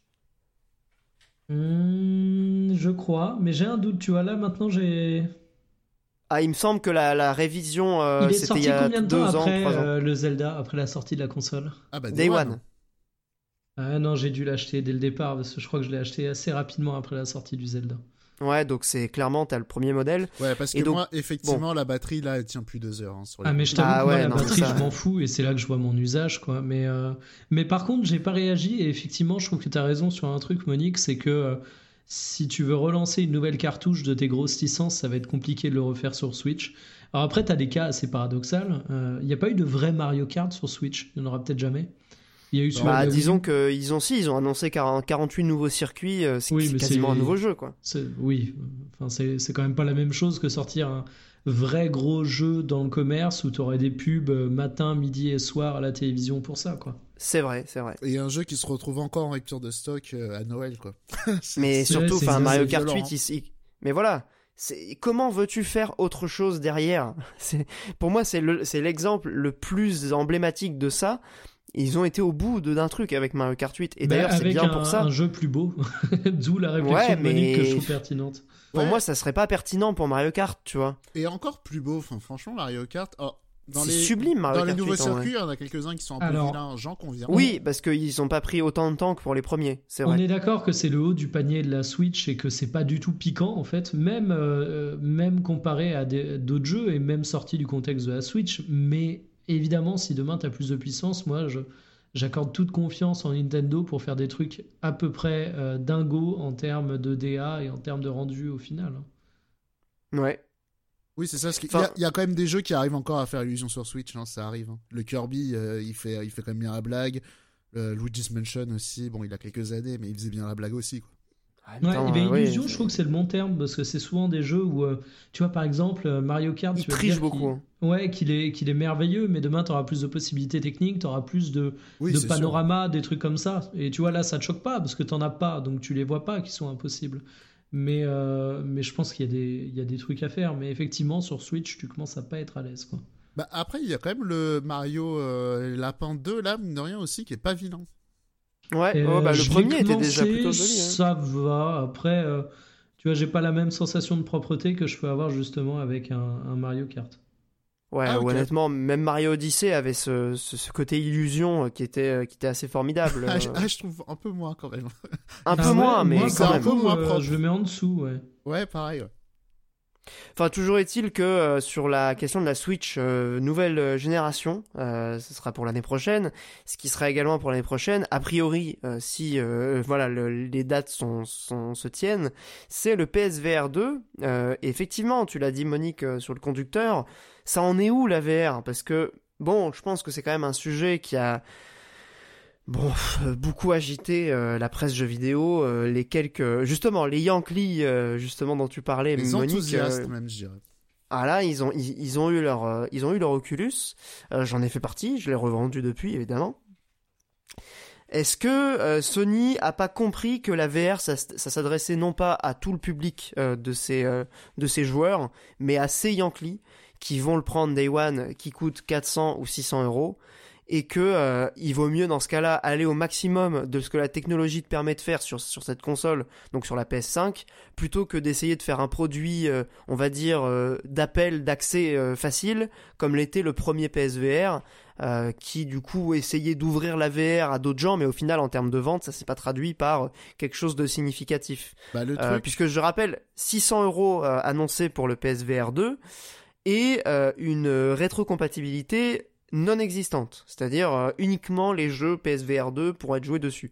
Tous ceux que vous aviez avant ne seront plus compatibles. Euh, Je- Une petite réaction, on n'en avait pas encore parlé dans Je- le podcast. Je crois que pour la rétrocompatibilité, ça sera au titre par titre. Genre, certains le sont, peut-être. Au cas Voilà. par cas, selon voilà. ce que les développeurs voudront bien faire comme patch. Donc, dans, ouais, l'i- voilà. dans- dans l'idée, non, mais peut-être qu'il y a peut-être moyen. Voilà. Et euh, non, mais le truc qui est intéressant, c'est je trouve que Sony, ils ont fait plutôt un bon move en vrai, parce que euh, le délire de démocratiser la VR, c'est pas leur job à Sony euh, de, faire ça, c'est celui de, de Oculus et avec euh, leur MetaQuest. Euh, eux, effectivement, ils ont intérêt à avoir un projet d'appel et de le filer à tout le monde.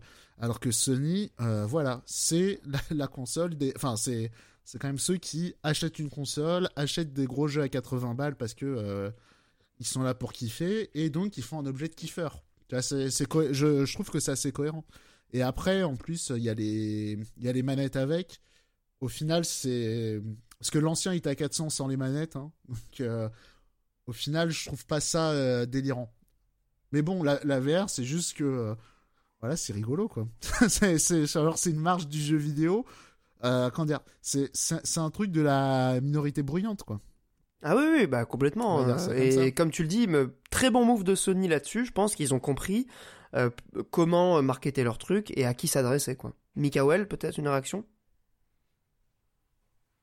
Elle est Ah, finie la période. Non, non, pardon, j'étais en train de, de chercher comment tourner ça, mais elle est finie la période de insouciance où on se disait que euh, le motion control, ça allait être euh, l'avenir du jeu vidéo, ou la VR, ça allait être l'avenir du jeu vidéo. Aujourd'hui, en fait, tu te rends compte que c'est des expériences qui sont des à côté, qui s'adressent soit à un public de passionnés pour avoir ça chez soi, soit qui vont se pratiquer un peu à la manière dont on pratiquait les salles d'arcade à une époque. Donc euh, je considère que c'est effectivement l'exemple type du geekos minorité bruyante. On va beaucoup en parler. On va avoir euh, des vidéos qui vont être plutôt impressionnantes là-dessus, mais c'est très loin d'être quelque chose qui, qui a un poids euh, incroyable dans le marché de jeux vidéo. Quoi. Ouais, Si- complètement. ouais. Si j'étais provoque, euh, je dirais que c'est un peu un, un scam type. Enfin, la VR, c'est un peu un scam type, euh, type NFT, tu vois. Là, c'est c'est un peu genre. euh, euh, le truc est nouveau, donc euh, il y a des zinzins qui y croient. Comme il y a des gens qui y croient, il y a d'autres gens qui y croient, mais au final. euh, voilà. Tu Enfin, penses j'ai- que c'est un genre de bulle spéculative? Je, je pense que. Alors, pas spéculative, mais on va dire, c'est une, je pense que c'est une bulle de hype. Ouais. Et euh, au final, le truc, un jour, il retombera et euh, ça restera chez les, euh, chez les passionnés. Parce que, évidemment, euh, c'est pas un truc qui sert à rien. Il y a vraiment des gens qui euh, kiffent le truc. Mais croire, en fait, l'idée- croire que tout le monde aura un casque VR chez soi, euh, pour du jeu vidéo, en tout cas, je pense que ça, c'est c'est un scam. Ouais, bah, je suis assez d'accord. hein. Pour le Mhm. coup, euh, c'est pas du tout l'ambition euh, de la technologie. euh, Pour moi, ça va quoi. finir, euh, voilà, comme les volants euh, pour jouer, quoi. Mhm. Voilà, Ouais, ils- bah, T'as pas besoin d'un volant pour jouer au jeu de bagnole, mais les fans, bah, ils kiffent, quoi. Ah bah oui, oui, non mais c'est un, un vrai plus. Hein. Mais tout dépend de, de l'importance que ça a pour toi. Est-ce que tu es prêt à mettre ce- ce- ces moyens-là? Et c'est aussi une certaine, voilà, une certaine, comment dire, un certain engagement dans ta pratique que de prendre un casque VR. euh, au-delà de l'aspect euh, technologie et rigolo de, voilà le- l'effet waouh que tout le monde a eu en testant pour la première fois un casque, pour vraiment se projeter, est-ce que tu as envie de mettre ça sur la tête tous les jours pour jouer à ta, séance de jeux vidéo? Je pense que ça demande quand même euh, un engagement que peu de gens ont- sont prêts à faire. C'est- Et sans aller même jusqu'au NFT, je pense que c'est un peu comme euh, le jeu mobile. Tu vois, où euh, il y a 10 ans, des grands prophètes disaient euh, oui, tout, les consoles portables, c'est fini, les gens vont jouer qu'à des jeux sur iPhone à 1 euro. La réalité, c'est juste que, comment ça s'appelle?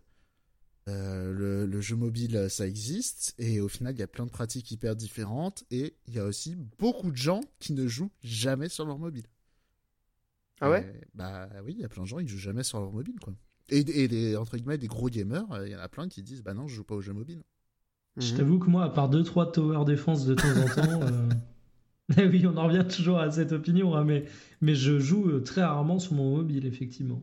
Bah ouais, c'est ça. Mais après, tout ça dit, tu joues pas en portable non plus sur ta Switch. Donc, euh, Non, mais tu vois, je serais le client du mobile parce que pour le coup, euh, j'ai beaucoup de moments où je suis avec mon téléphone et où je pourrais jouer en fait. La Mais console au est lieu- un peu plus contraignante. euh, Mais au lieu de faut- ça, au lieu de ça, Tu vas sur lire- Twitter. C'est ce que j'allais dire. Je préfère lire les conneries sur Twitter. Ben non, mais rigole, mais exactement. bah oui, c'est ça. Je suis exactement pareil. Hein, c'est juste euh, Twitter, c'est un meilleur jeu mobile euh, que beaucoup, quoi. C'est tout. Bah, c'est clair. Non, mais pour le coup, euh, c'est, enfin, c'est aussi une question de l'habitude, je pense. Pour beaucoup de gens, c'est un, c'est un truc automatique, et euh, pour nous, ça l'est pas. Mais euh, c'est parce que je pense qu'on n'arrive pas à trouver Ouais, le même le- euh, point- plaisir dans le jeu mobile, quoi. Le point que je voulais dire, en fait, c'est juste, c'est, c'est une, c'est une brèche, quoi. C'est pas, c'était, pas le futur du jeu vidéo. C'est juste, c'est une, une brèche euh, du marché. C'est un quoi. segment, c'est un segment de jeu vidéo. C'est ça. Mais il y avait aussi ça, les gens disaient euh, pareil, euh, quand, quand à la grande époque de WoW, ça va enterrer tous les jeux vidéo et tout. En réalité, le, le soufflet, il a un peu de- redescendu. Les MMORPG, c'est encore là, mais voilà, c'est euh, c'est une branche. Mais euh, voilà, il n'y a pas de. Le, le délire de le futur du gaming, c'est ça. euh, en réalité, ça s'est jamais vu, quoi. Un truc qui vraiment remplace tout. Ben, on sera bientôt perdu dans le métaverse, mais à part ça. euh, Euh, le futur du gaming, par contre, c'est peut-être les services d'abonnement. On en a déjà beaucoup parlé dans ce podcast, que ce soit le Game Pass. Le Game Pass On va pas parler du Game Pass, on va parler plutôt vite fait, hein, parce qu'il y a déjà euh, pas mal de trucs encore à, à aborder. Euh, c'est le lancement de l'offre de Sony qui on essaie de concu- On peut dire que c'est quand même le concurrent direct du Game Pass, Oui, même si euh, c'est pas les mêmes ambitions. Le PS Plus Extra, le PS Plus Premium, qui a des noms différents selon les régions, les pays, etc. C'est un En bordel vrai, tu peux, monstrueux. même, tu peux même ajouter, on l'a pas fait, mais tu peux même ajouter le truc de Nintendo aussi. Hein. Euh, oui, mais c'est quoi le truc de Nintendo? C'est Nintendo Online? Ouais, plus pack euh, additionnel? et le pack additionnel. Il y a Ouais, quand enfin, même. Il n'y a, pas vra- y a pas vraiment un catalogue euh, à part les jeux rétro. Il n'y a pas euh, vraiment de Il y a catalogue. quand même le jeu à l'essai tous les mois pendant une semaine. T'as un jeu Oui. gratuit quand même. Ouais, c'est vrai, c'est vrai. Mais c'est quand Non, mais- même relativement limité par Parce que- rapport aux autres euh, services. Non, mais ce que je veux dire, c'est qu'en tout cas, je... là où je dis que c'est quand même un peu connecté, c'est que euh, on voit que Sony, ils ont rework leur truc. Nintendo, c'est peut-être en fin d'année dernière, mais pareil, ils ont rework. Euh, et Microsoft, ils sont plus en... ils sont aussi, enfin, ils maintiennent le cap. Dans- Pour le coup, on voit quand même un vrai signal de, de l'industrie euh, de proposer du service. Parce que je veux dire, même le, le truc de Nintendo, euh, le, le DLC d'abo- le DLC d'abonnement, il te donne accès à des DLC pour tes jeux. c'est quand vrai. même. Non, mais alors, tu vois, ce que je veux dire, c'est qu'effectivement, l'offre est pas tout à fait la même. Néanmoins, ça reste des consoles qui veulent euh, servicialiser euh, leur offre. Voilà, j'invente des mots. Ouais, au maximum, ouais. Nintendo est toujours un peu à la traîne sur ces trucs-là, de, toute- de toute façon, hein, mais... À la traîne, je, je sais pas. Enfin, je. Bah, à la traîne dans le sens où euh, ils prennent le virage un peu tard, quoi.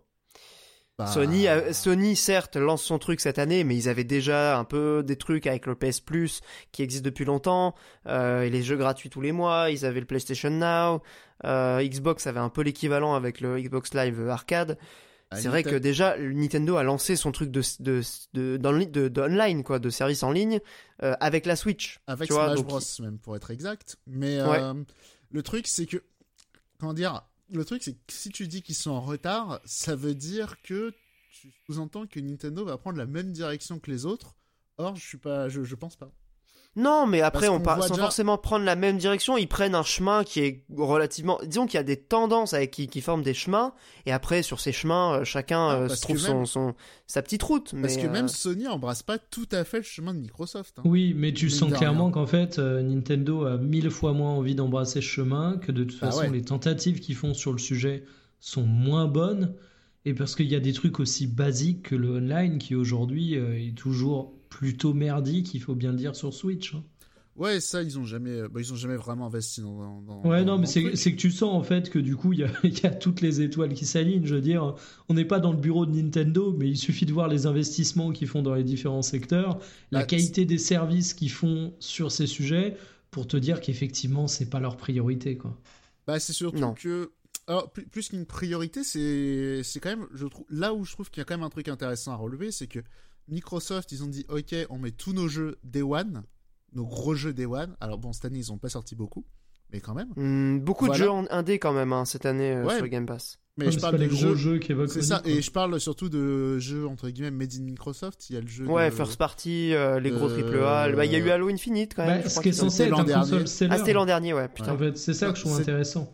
Cette année, il y a que le, le jeu de chevalier là du mec de Fallout, euh, New Vegas, j'ai oublié le nom, euh, en Allemagne là. Euh, je crois que c'est le seul jeu Microsoft Studio qu'il y a eu cette année. Alors il y a aussi, euh, je crois qu'il y a aussi le jeu avec l'espèce de Minecraft avec des euh, avec des chéris, j'ai rétréci les gosses avec des petits avec des êtres Ah, oui. rétrécis, voilà. Grounded, j'ai trouvé. Mais voilà, je crois que c'est les deux seuls jeux Microsoft Studio C'est qui sont sortis c'est cette BioWare, année. je crois, qui a fait ça, euh, Grounded. Non, c'est euh, c'est pareil, c'est Jean-Michel. euh, Mais c'est BioWare, il me semble, c'est BioWare qui est maintenant propriété de Microsoft. BioWare Je- Attends, quoi? Microsoft qui a racheté BioWare, quoi? Euh, attends que je vérifie, euh, je dis pas une connerie. C'est pas, c'est pas BioWare qui a fait Grounded Jean-Michel euh, Fallout. euh, Ah non, Obsidian, qu'est-ce que je raconte Voilà. Obsidian, j'ai une connerie. Obsidian, ils ont fait le jeu de chevalier, la Pentiment. Voilà, c'est mon jeu. Oui, voilà, j'ai confondu avec le, le, le- pour le côté RPG, euh, même s'il n'y a rien à voir en vrai. Et du coup, ouais, je crois que c'est les deux seuls jeux Microsoft Studio qui sont sortis. Et le truc, c'est que Sony, on voit déjà qui, qui, qui freine des quatre fers en disant Non, mais attendez, nous, y a du... nous, on fait du vrai argent avec nos jeux, on n'est pas Microsoft. Et du coup, c'est la- le truc de Nintendo. Pourquoi je dis que eux, ils vont pas aller dans ce sens-là C'est peut-être pas qu'ils sont en retard, c'est peut-être qu'ils veulent surtout pas y aller. C'est parce que, mais pareil, Nintendo, ils vendent des palettes de trucs. Enfin, genre, Bah oui. Et 40 Sony 000 aussi, hein. 40 millions de Mario Kart, tu crois qu'ils vont te le mettre dans le Game Pass? Mais euh, tu rêves. c'est juste. Mais surtout que euh, ça n'aurait aucun sens euh, commercialement, bah, quoi. c'est- pour ça que tu vois, plus que du retard pour Nintendo ou pour Sony, c'est, je pense que le, le modèle Microsoft, c'est pas un truc qui les intéresse en fait. Ah oui, non, mais je parlais pas forcément sur le plan des abonnements, je parlais vraiment de, des truc, services euh, qui font payer tous les mois, tu vois. Le truc, c'est juste, c'est plutôt Microsoft qui essaye de forcer la main du marché vers ça, quoi. Bah, je pense en- qu'il y a vraiment des différences fondamentales, même si on pourrait les comparer sur le plan du contenu. Euh, Microsoft fait de l'acquisition, là où Sony essaye de renforcer la fidélité de ses clients et de les faire payer peut-être un peu plus aussi Bah. sur, euh, sur le PS Plus, parce que bon, ils payaient pas beaucoup. en train de faire. entre euh, guillemets. bah, ils font de la vache à lait, quoi, comme Nintendo. Ouais, bah exactement. Mais du coup, c'est pas la même stratégie du tout, quoi. Ouais, c'est ça, c'est Microsoft, ils sont en mode euh, un peu Lidl, euh, ils font le, le truc, Acquisition, on fait de la rapport- quantité, on veut attirer, euh, quoi. rapport qualité-prix euh, imbattable et tout, alors que les autres, euh, ils sont quand même là pour prendre. Les, les autres, ils gardent en tête qu'ils sont quand même là pour te prendre ton argent, quoi. Et ben, je crois que là-dessus, euh, Mikael ne sera, ne sera pas en désaccord, puisque c'est à peu près à la conclusion. Voilà, on, on arrive toujours un peu à cette conclusion. Euh, les grosses actus et les grosses infos de cette année, c'était aussi évidemment les histoires de rachat d'Activision Blizzard. Bon, ça rentre dans le cadre, je fais la transition parce que ça, ça rentre dans le cadre de la stratégie de, de Microsoft de faire de la quantité, de faire, comme le dit Monique, le Lidl euh, du jeu vidéo. Et je dis ça sans euh, mépris euh, pour les jeux Microsoft, hein. Mais juste, ah non, et euh, puis en plus là, il va y en avoir un paquet des jeux Microsoft si le truc se concrétise. Euh, a priori, 2023 sera un peu moins maigre hein, que 2022 pour eux, j'espère en tout cas, c'est ce qui est prévu. Je veux dire, ils rachètent, plus, euh, plus de studios qui sortent de jeux, quoi. Ouais, et puis là, c'est vrai qu'avec la, la focalisation autour de Call of Duty, on en oublierait presque qu'il y a Diablo 4 euh, qui est prévu aussi euh, chez Blizzard, qu'il y, a eu- Hellblade qu'il y a eu 2. Overwatch, euh, et Blade 2 qui sort l'année prochaine aussi, Ah, effectivement. ok. Je, je sais pas qu'il avait une date. c'est un peu. voilà. Si, je crois qu'il est annoncé pour 2023, non? Bah, je sais pas. Eh ben, on va vérifier ça. Hellblade 2. c'est juste le jeu, il a été annoncé. euh, ok. Non, il n'y a même pas de date. Ouais, c'est ce qui me semblait. ouais. Non, non, non, il n'y a pas de date. Ah si, avec un peu... Non, en fait, c'est pas officiel. Mais les rumeurs parlent de l'année prochaine. Mais bref, c'est pas, euh, c'est pas le truc de, de Hellblade 2, c'est juste que voilà, Microsoft a vraiment cette stratégie de quantité, de, de massification de son offre, euh, qui, euh, bon, bah peut-être un jour va payer. En tout cas, euh, sur la partie euh, rachat, on en a déjà eu... pas mal de déco, on en avait pas mal parlé aussi dans le podcast. Là, ils sont sur l'étape problématique de concurrence dans les différents pays. C'est toujours au point mort dans certains endroits, notamment en Angleterre, mais il y a plein de pays où ça pose problème. Et c'est toujours Call of Duty qui pose problème. Euh, comme je le disais, c'est con parce que ça en oublierait presque le reste, même si Call of c'est monstrueux en termes de, en termes de vente, en termes d'impact, on en a déjà parlé aussi. Euh, c'est pas pour euh, revenir là-dessus. Dans les, in- à moins que vous vouliez réagir, je vous propose de passer à la suite. Passe à la suite. Allez, let's go. Euh, un point qui serait intéressant de faire, je pense, et c'est une suggestion de Monique à nouveau, c'est euh, la next gen ou Ah. la, la current gen, hein, on pourrait dire maintenant. Ça, Juste deux ça secondes. fait deux ans. Ouais, juste deux secondes, moi par rapport au rachat, le truc que j'ai noté, c'était surtout que cette année on en a eu beaucoup. Parce qu'il y a eu Activision Blizzard, il y a eu Bungie par, euh, racheté par Sony, il y a Embracer qui a récupéré la partie occidentale de Square Enix. Ouais, et puis même euh, le Seigneur des Anneaux, la licence. Ah ok. En jeu oui, vidéo. oui c'est vrai que j'ai mis et plein d'autres trucs de merde parce que j'avais pas tout en tête. euh, Ils ont acheté pour, plein de euh, trucs, ouais. Embracer, mais euh, voilà, enfin c'est voilà. C'est Bah, disons que c'est une année qui confirme le, le, le La polarisation. euh, Ouais, la- la- le processus de centralisation, de, de polarisation carrément du jeu vidéo. euh, et il, me, semble même que le petit artisan, euh, c'est cette année qu'ils ont acheté Next Level Game. Et c'est pas aussi euh, cette année qu'ils ont racheté. non, je dis de la merde. J'allais dire une connerie. Mais Non, non. oui, oui. Et le truc qui est drôle avec Next Level Games, c'est genre ils font des jeux presque que pour eux depuis 15 ans. Et là, c'est juste le patron, il en a marre, il fait oh, moi je me casse à la retraite. Nintendo, Ah, allez, c'est bon. un cadeau. allez, tiens, prends tes 50 balles. Lâche-nous les 50 employés de la boîte, c'est bon. ils ont bien travaillé, ils ont bien le droit de. C'est vrai que Nintendo est, est un peu moins là-dedans quand même, hein, même s'ils rachètent aussi. euh. Bah, il y a plein, pas dans il y a le plein de même, euh, studios qu'ils ont jamais racheté, alors qu'il y a genre Al Laboratory, je crois que c'est toujours pas. euh, Ah ouais? Ok. Alors, voilà, ils font, ils font, des- ils ont, je crois que, euh, je crois qu'ils ont dû sortir un truc sur smartphone une fois. Mais sinon, le dernier jeu qu'ils ont sorti en dehors de Nintendo, je crois que c'était euh, Alcaest sur Super Nintendo chez Square. Tu vois, je- De, de Ah tête, oui, euh, voilà. Ça commence à dater. Mais il y a ça, mais même Intelligent System, je crois que c'est, euh, je crois que c'est un second part hein, chez Nintendo. Ah oui, c'est possible. ouais. Il y, a- il y a Mm. y a des délires comme ça chez Nintendo qui sont assez fous. Jupiter aussi, je, je crois, ils, enfin, Après, c'est tellement évident que c'est leur partenaire privilégié. J'ai pas y a tout l'organigramme de la boîte, mais pareil, ils ont plein de studios comme ça qu'ils ont jamais racheté. C'est assez ouf. Ouais, en même temps, il y a une fidélité qui, qui persiste. Euh, je, reviens sur mon sujet initial, qui était donc la next gen ou la, la current gen, qui est sortie il y a deux ans, plus de deux ans. Euh, bon, bah, je crois que nous, on y est passé avec euh, Mikael, donc on a tous les deux une PS5. Euh, moi, j'ai pas énormément de trucs à dire là-dessus, si ce n'est que euh, voilà, on peut rappeler les problèmes d'approvisionnement semi-conducteurs qui commencent à effectivement un peu se calmer, même si c'est clairement pas encore le la, c'est pas encore revenu à l'état, on va dire euh, normal. Euh, on trouve pas de PS5 euh, chez Auchan, mais euh, voilà pour le, le Non, cas ça de trouve, là, la, ça se trouve chez Auchan? Ah ouais? Euh, sur euh, sur D-Lab, tu mets une alerte, tu la trouves. En tout cas, pour Noël, ça se trouvait quoi. Oui, alors ça se trouve, c'est ce que je dis, ça se calme, tu peux le trouver sur internet, mais tu vas chez Auchan, tu fais tes courses, Ah oui, tu peux pas acheter de PS5. Oui, Voilà. C'était plus dans, ce- dans cet esprit-là. On n'est pas encore dans ce truc de consumérisme jeu vidéo où euh, les parents peuvent acheter la console à leurs enfants en faisant leurs courses euh, à l'hypermarché. Quoi. Non, Mais, euh, mais voilà, pour le cas de la, de la next-gen, il y a quand même cette transition qui se fait difficilement. Beaucoup de jeux qui sont juste patchés ou qui sortent en double sortie, comme même God of War, dont on va parler juste après, puisque c'est un jeu qu'on n'a pas encore évoqué dans le podcast. Euh, je sais que c'est un truc qui te qui t'embête pas mal, euh, Mikael. Euh, Qu'est-ce que tu en as pensé de cette année à ce niveau-là? Est-ce que c'est encore une année de, de perdu entre guillemets pour la next gen et le potentiel qu'on pourrait en avoir? Euh, bah oui, oui, forcément, tu as évoqué le cas de God of War, et effectivement, moi, c'est un truc qui me gonfle toujours un peu. Alors, c'est un peu bâtard de dire ça dans ma position, parce que j'ai les moyens de m'acheter la PS5. J'aurais évidemment pas le même discours si jamais euh, j'avais pas le moyen d'acheter la console, et je serais bien content que le God of War sorte sur PlayStation 4, mais euh, déjà qu'on a euh, dans le jeu vidéo des gaps techniques qui sont de moins en moins impressionnants, il faut bien le dire, quand tu te retrouves en plus à avoir la norme de jeux qui sortent sur plein de plateformes, y compris sur l'ancienne génération, bah tu te prives de certaines possibilités. Alors non seulement il y a l'aspect kéké graphisme, mais accessoirement, quand on te vend une console comme la PlayStation 5 en disant Oh là là, le SSD, c'est une formidable opportunité de faire de nouvelles choses techniquement.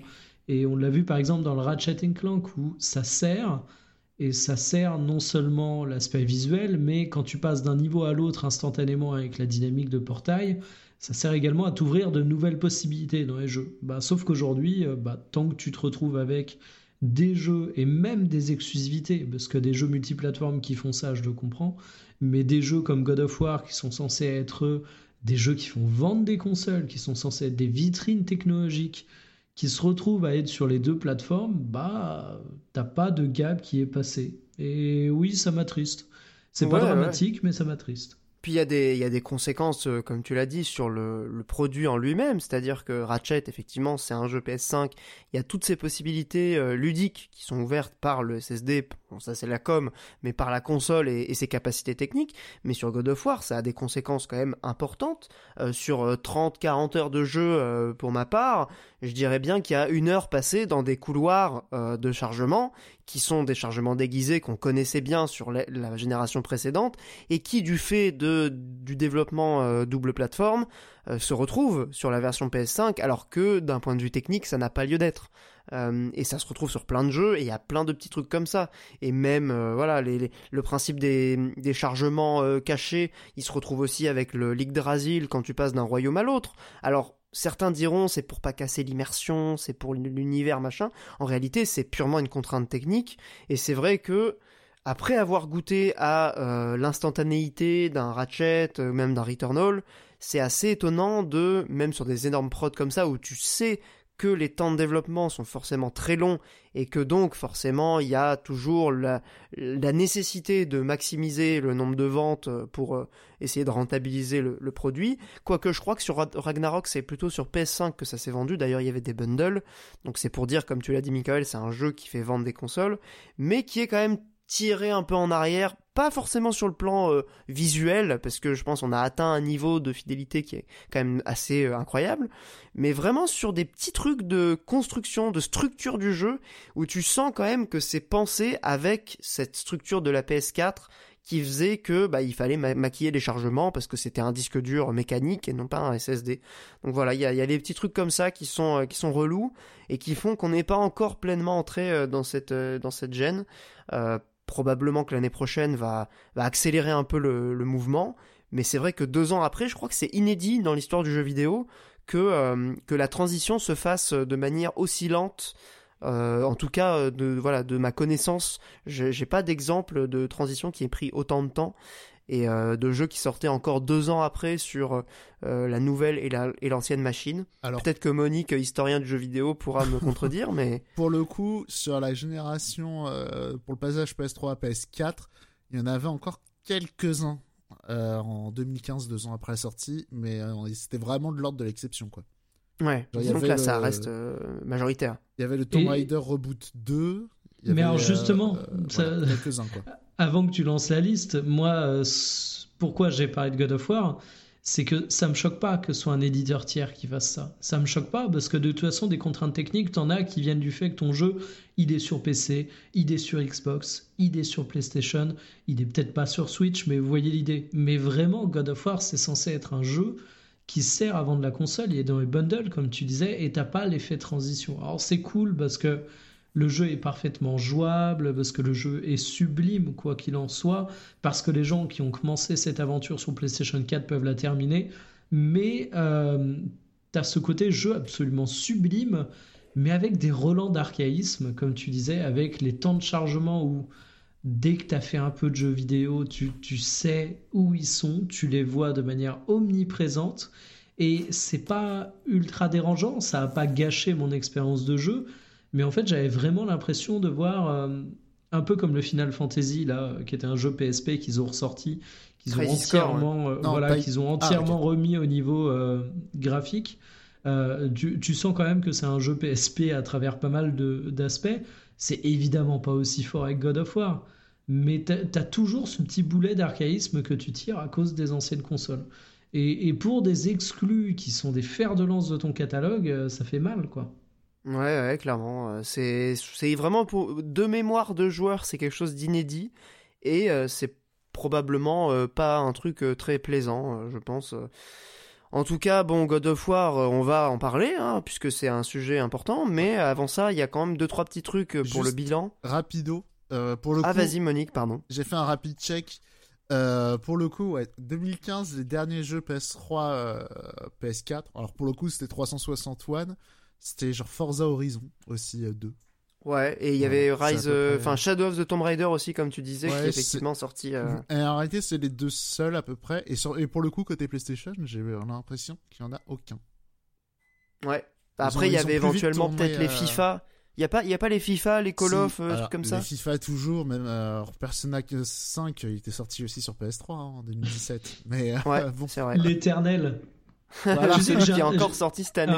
J'ai vu un pote euh, hier soir. Il joue à Persona en ce moment, à Persona 5. ça doit être la troisième. je crois qu'il joue sur Switch. Ça doit être la troisième fois qu'il le refait. Je me dis, mais autant il ressort tous les quarts d'heure, autant il y a tout le temps des gens qui y jouent aussi. C'est exceptionnel. Ben oui, mais carrément. S'il le, il le, il le ferait pas si personne l'achetait. Non, mais si au moins tu pouvais commencer ta partie, tu sais, genre tu as commencé sur PS3, tu as terminé sur Switch 10 ans plus tard. T'imagines? Ça serait sympa. Mais bon. Ouais. Non, mais tu sais, comme ça, tu joues le, le, truc euh, jour par jour. Tu rates une journée, tu recommences l'année l'année d'après. Tu... Incroyable. Au bout d'un moment, tu t'inventes des jeux, quoi le concept incroyable. Euh, sur euh, le cas du coup des, des jeux, bon c'est pas du coup c'est pas c'est pas Persona puisque Persona c'est Atlus, mais pour parler d'un autre éditeur, même de deux éditeurs japonais qui sont quand même importants et qui ont une actualité importante aussi cette année, c'est d'abord Square Enix, que comme tu l'as écrit Monique, ils ont sorti plein de jeux cette année, ça a été vraiment assez monstrueux. Euh, il y avait un jeu Square Enix tous les, tous les mois, même plus que ça. Mais... Je crois qu'on était plutôt à deux semaines. Toutes les deux semaines, voilà. avec...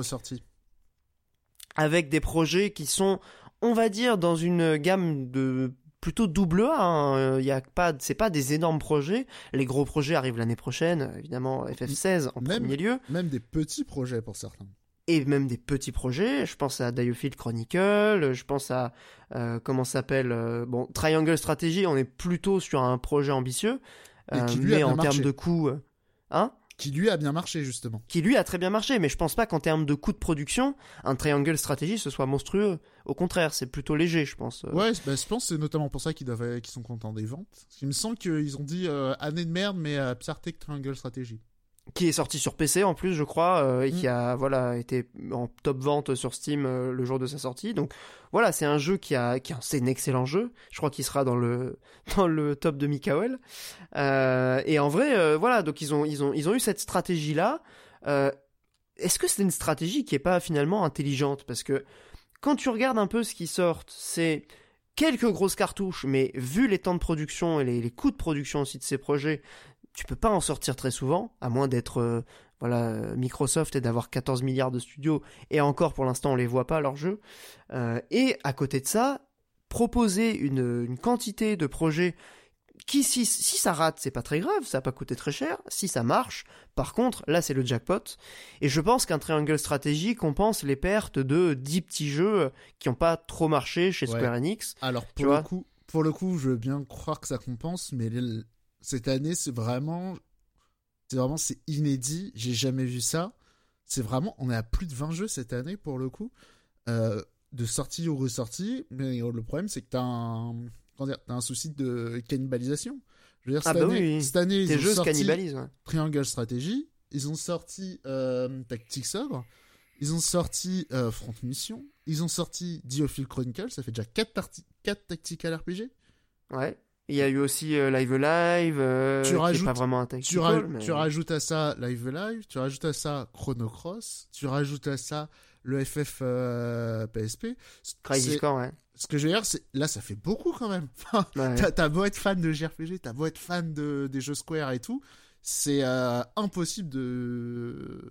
Enfin, c'est impossible de suivre. Et du coup, là où tu dis c'est une bonne stratégie, tu jettes tout, tu vois ce qui marche.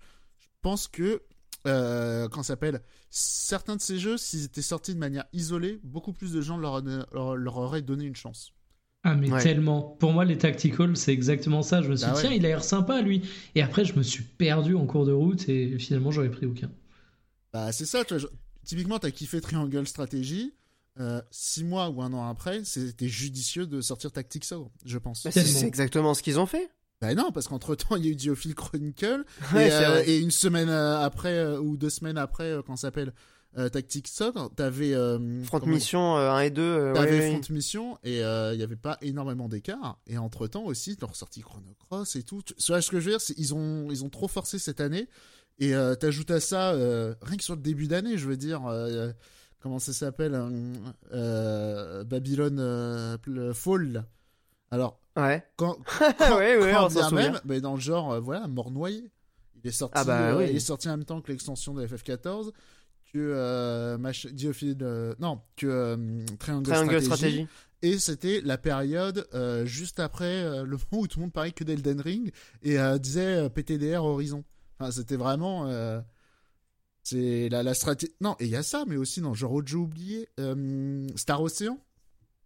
Ah oui, c'est vrai, mais il est sorti en plus. Ben oui, c'est J'ai vraiment. fait, j'ai fait la démo hein, euh, de ce jeu. Square, Square Enix se sont tirés une balle dans le pied euh, cette année. Ouais, je, je sais pas à quel point. Je, je crois que leurs résultats sont pas ouf en plus. euh, Pour avoir écouté le Oscar Le Maire en parler, je, je pense que c'était pas si bien comme stratégie. Alors, sortir Euh, mais un jeu par mois, je pense, quand, même quand tu sors des petits projets, je pense que. Ok, mais là, le problème, c'est que c'était pas un jeu par mois et surtout. euh, Il y a ça, il y a aussi leur. euh, Ils ont sorti aussi un jeu de. hum, Comment s'appelle? Un jeu de maraîcher, là. de, comment s'appelle? De paysans. Ah, euh, Harvestella, il est pas sorti, ouais, je crois, si. si. Bien sûr, ben, je crois. Ah, peut-être. J'avoue que j'en ai absolument rien à foutre de ce jeu, mais euh, mais peut-être bien qu'il est sorti, ouais. Ouais, ouais, leur euh, leur farm, 4 leur novembre euh, 2002, euh, 2022.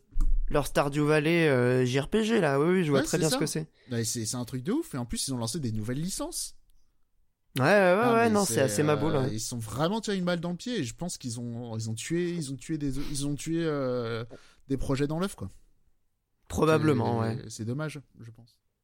C'est c'est vrai que c'est bizarre euh, d'avoir fait ça et honnêtement, je pense qu'ils auraient très bien pu égrener un peu leur truc, euh, sachant qu'il va y avoir des mois de creux l'année prochaine, très probablement.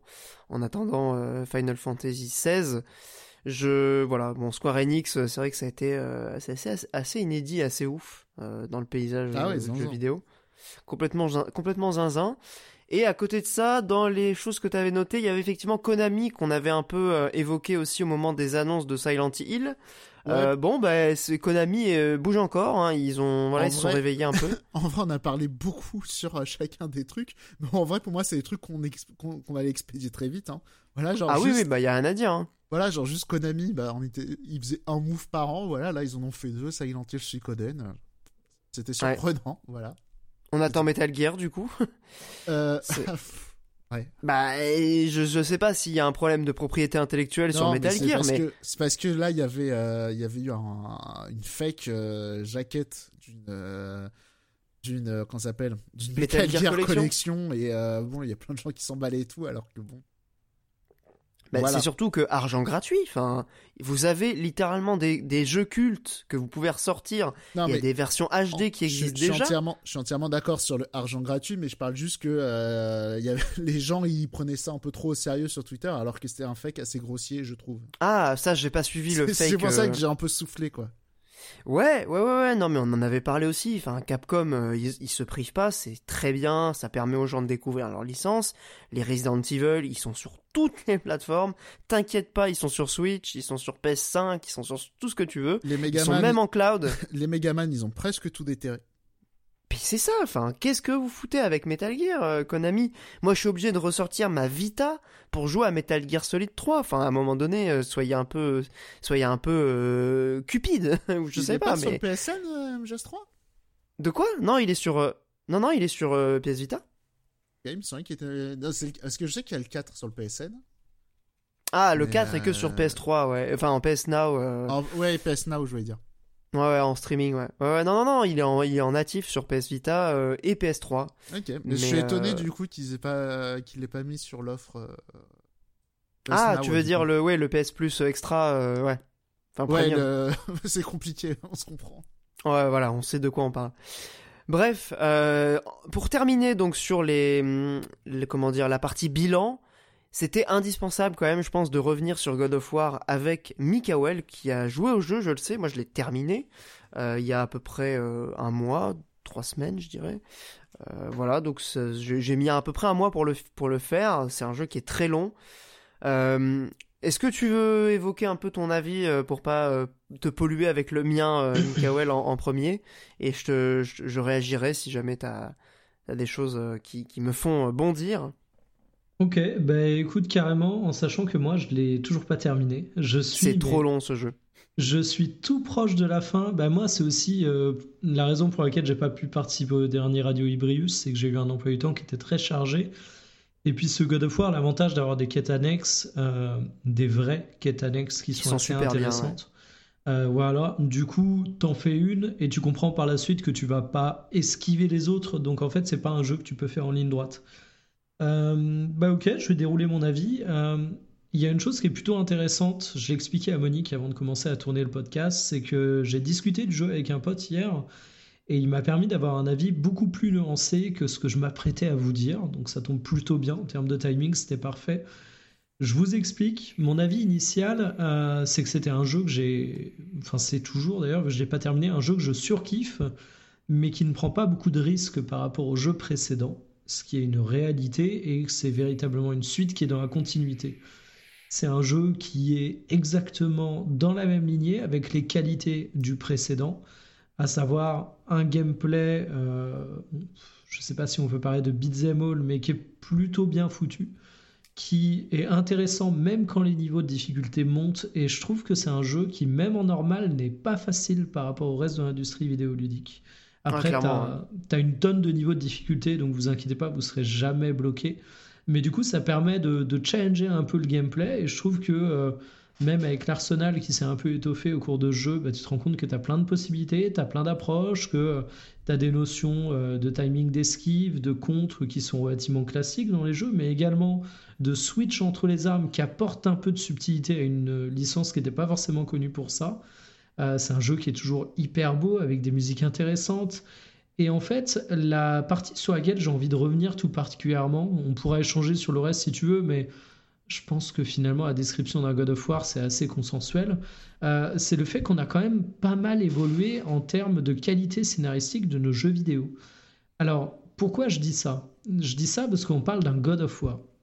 On parle d'un triple A qui tâche et pour moi c'est à la PlayStation 5 et à la fin de la PlayStation 4 ce qui était Uncharted à la PlayStation 3. Et en fait, euh, Uncharted, c'était une licence AAA qui tâche, qui doit se vendre au grand public et euh, qui n'innovent pas énormément. God of War, c'est la même chose, mais en fait, je trouve qu'on on passe un step en termes de récit, en termes de développement des relations entre les personnages. Et je trouve que le jeu est pas si con en fait, et que ça fait plaisir de voir ça. Alors évidemment, c'est pas de la complexité scénaristique d'un Xenoblade, mais il faut pas le comparer à ça, parce que ça, c'est des jeux qui se vendent justement là-dessus. Un God of War, il est censé se vendre sur son côté spectaculaire, son côté baf technique, son côté euh, entertainment au final. Et malgré tout, il arrive à avoir des discours que je trouve intéressants euh, sur le destin, sur la paternité, sur la relation que tu peux avoir avec ton fils, en l'occurrence, ou ton père, puisqu'on a euh, Atreus qui est beaucoup plus développé au cours de cet opus. Et, je me dis, c'est quand même cool quand tu prends un peu de recul, parce que T'as typiquement le triple A où t'as peur que tu prennes un peu les joueurs pour des cons, et on y reviendra en termes de gameplay, le jeu te prend pour un con à certains moments, mais euh, tout en ayant un scénario là qui pour le coup va dire des vraies choses. Donc moi ça j'ai kiffé. Dans les points que j'ai un peu moins aimé, au-delà du fait que c'est dans la continuité du précédent, euh, il y a la fameuse polémique et je pense que ça tu vas dérouler là-dessus mon cher Olbius autour des énigmes où tu es ultra assisté où en fait tu as, euh, dès que tu vas commencer à éventuellement avoir le début d'un blocage sur une énigme, tu as Atreus qui va dire Hey, t'as pas vu, il euh, y a un truc qu'on peut détruire en haut à droite? Ah bah ok, merci. Euh, je comprends que ce soit quelque chose qui gêne beaucoup les personnes parce que c'est vrai que du coup tu mets des énigmes et tu les auto-sabordes, ce qui est un petit peu bête. Mais pour le coup, ça m'a pas du tout dérangé parce que déjà, moi, je suis pas, pardon, un grand fan d'énigmes dans les jeux vidéo. Donc déjà, c'est pas comme si on m'enlevait un pan de gameplay qui était selon moi ultra kiffant. Et les énigmes sont tellement faciles généralement que l'intervention d'Atreus ne gâche même pas les choses parce que tu as trouvé la solution avant. Et pour les cas où tu as des énigmes qui sont un peu plus complexes, ça va être des énigmes d'exploration dans des phases optionnelles. Et là, pour le coup, il va apprendre à fermer un petit peu sa bouche. Donc mmh. j'ai pas trouvé ça extrêmement dérangeant, mais disons que de par cet aspect, God of War est un peu le symbole de son époque. Et enfin, ah bah oui. Ouais, non, mais clairement. C'est l'emblème de l'industrie AAA, quoi. Ouais, et... mais c'est pour ça aussi que je dis qu'il me donne de l'espoir, parce que scénaristiquement, bah, je trouve qu'il fait, pardon, il fait plus que les AAA qu'on a été habitué à voir euh, dans le passé. Et enfin, ouais, pour terminer, bah, je remettrai une petite couche sur. Euh, c'est quand même con d'avoir un jeu aussi beau avec une telle qualité de production, parce que pour le coup, euh, c'est fluide, c'est beau, ça rame pas, les environnements sont vraiment bossés, tu vois qu'il y a des artistes derrière. Bref, c'est le jeu qui a du polish partout, et t'as ces archéismes techniques à base de temps de chargement et ce genre de dinguerie. Donc j'en ressors une expérience qui est extrêmement solide, qui complète toutes les cases du jeu cahier des charges AAA que tu peux attendre sur une console comme la PS5 à la fin d'année. Mais j'insiste vraiment sur le fait que, en termes de relation entre les personnages, ben on a franchi un pas. Et aller loin à l'époque où God of War, euh, c'était la trilogie initiale où tu avais Kratos qui était juste un gros bourrin qui défonçait tout et où c'était un espèce d'exutoire pour adolescents. Ici, tu as quand même des choses plus intéressantes. Donc, euh, une belle surprise. Et pour le coup, je savais que ça allait être un beau jeu mais je pensais pas qu'il aurait la capacité à me surprendre ne serait-ce qu'un minimum. Ouais, sur le plan du scénario, euh, moi je dirais même qu'il y a un gap avec le premier God of War de cette nouvelle euh, licence. Enfin, tu vois, celui de 2018 qui était le, reboot. Enfin, moi j'ai beaucoup aimé hein, celui de 2018. Euh, c'était clairement un bon jeu et c'était assez, c'était assez audacieux de faire ça avec cette licence. Enfin, en tout cas, c'était inattendu et surprenant. Le point qui m'avait déçu dans celui de 2018, c'était justement euh, le scénario, qui clairement était bien meilleur que ceux des, premiers God of War, même si j'ai surtout fait le, 3, euh, le, premier un peu et le 2, j'ai jamais joué. J'avais trouvé quand même que sur le plan de l'intrigue, le premier était quand même encore très jeu vidéo. il était vachement construit autour de euh, MacGuffin va trouver tel objet, va récupérer telle magie qui te permettra hmm. d'avancer, d'aller à tel endroit. Il y, avait vraiment ce truc de t'arrives à un endroit, c'est bloqué, il faut trouver le moyen de le débloquer, etc., etc. Et tout le jeu était construit scénaristiquement autour de cette structure de jeu vidéo qui en plus de ça était tiré vachement en longueur, même si le, deuxième est aussi très long. Je trouve que sur le plan du scénario, c'est beaucoup plus complet. Euh, et en fait, c'est beaucoup plus intéressant à suivre, même si le jeu est sensé, en fait. Ouais, ça fait. Voilà, dans le sens où euh, effectivement, t'as pas le côté va chercher un objet pour débloquer. Typiquement, à un moment, t'avais dans le premier un brouillard magique qui t'empêchait d'accéder à un endroit. Fallait que tu chercher la solution. Euh, t'avais vraiment l'impression d'avoir le côté Zelda va chercher un pouvoir, une clé, une connerie comme ça. Là, ça, au contraire, enfin, disons-le clairement, on va pas spoiler en disant ça. t'as le côté God of War, euh, Kratos est l'ancien dieu de la guerre. Il essaye de lutter contre euh, sa nature. Il essaye de ne plus être un, tueur de dieu vengeur qui va suivre justement cette quête de vengeance, cette quête de haine. Il essaye de s'en détacher et en fait, euh, peu à peu, tu as, ce côté un peu un peu drame, un peu comme si tu regardais une, pièce de théâtre où tu as l'ironie dramatique, tu sais que ça va terminer mal, c'est une tragédie en fait. Voilà, et mm. peu à peu, les événements de cette tragédie et les pièces du puzzle se mettent en place. Et, j'ai trouvé ça bien parce que, en fait, euh, tu as de l'empathie pour tous les personnages et tu as de la vraie qualité d'écriture derrière. Et, ça aide vraiment la pilule à passer en termes de durée. Parce que quand tu vas avoir des missions, des affrontements, même des combats de boss, ils arrivent à faire en sorte qu'il y ait des combats de boss qui aient un vrai sens et une, ouais, une implication émotionnelle. Ouais, un vrai poids émotionnel. et ce qui est fort, c'est que le poids émotionnel, habituellement, dans le jeu vidéo, ça va être Ah, ce mec, euh, il a tué mon ami euh, à deux heures de jeu, donc euh, je suis hyper content de me venger. Là, c'est pas ça. Il y a des boss dans God of War, t'es pas content de les combattre. Pas forcément parce que c'est des alliés ou autres, mais parce que tu as ce fameux destin contre lequel Kratos lutte et qui s'accomplit peu à peu. Et, et j'ai vraiment trouvé que le jeu était bien là-dessus. Et comme tu dis, le premier il était audacieux dans le sens où il réinventait la formule God of War pour s'inspirer de beaucoup de choses, mais il le faisait parfaitement bien. Il posait des premières pierres scénaristiques, et là, avec le deuxième, il arrive vraiment à faire en sorte que ces, ces pierres scénaristiques deviennent des châteaux, en fait. Et tu vois vraiment le plein c'est là où tout, se, met en place. Ouais. C'est vrai qu'en réalité, euh, moi j'avais un peu peur de, ce syndrome-là, parce qu'en fait, dans le premier, bon, sans spoiler le déroulé du jeu, on, me vendait un truc dans la mythologie nordique et en réalité on te tease Thor à la fin du jeu. Donc t'es un peu en mode ok c'est frustrant. Bon et, en plus de ça toute la structure était quand même vachement jeu vidéo, même s'il y avait déjà des bonnes choses, je trouve, en termes d'écriture sur euh, notamment les deux persos principaux que sont Kratos et Atreus. Là, ce qui est incroyable, c'est qu'il y a un casting de personnages qui est vachement étendu. Euh, il y en a que tu retrouves du premier qui sont beaucoup plus développés, il y en a qui sont totalement nouveaux. Euh, et, ils sont tous super attachants, quoi. Mais je vais, je vais me permettre de faire un micro spoil. Mais tu parlais de Thor. Ouais. Thor qui. À bah, on le voit dès le début. Hein. Oui, non, mais euh, c'est pour. Je vais quand même faire un, très micro spoil, vraiment, ça n'a aucune importance, mais c'est pour donner un trait de caractère de personnage. Thor, tu vois le débarquer à la fin du premier God of War. Et, euh, et là, tu dis, ok, c'est euh, vraiment le grand dieu. Il va probablement y avoir un combat épique. Ça va être un perso ultra badass. Et en fait, tu as le développement du personnage de Thor qui se fait dans ce nouveau God of War. Ouais, et c'est totalement. Euh, il prend à contre-pied toutes tes attentes. Hein. Et voilà, et en fait, le personnage de Thor, il n'est pas euh, un personnage seulement. Euh, il n'est pas un fantasme d'ado. C'est pas un mec ultra badass, ultra fort, non.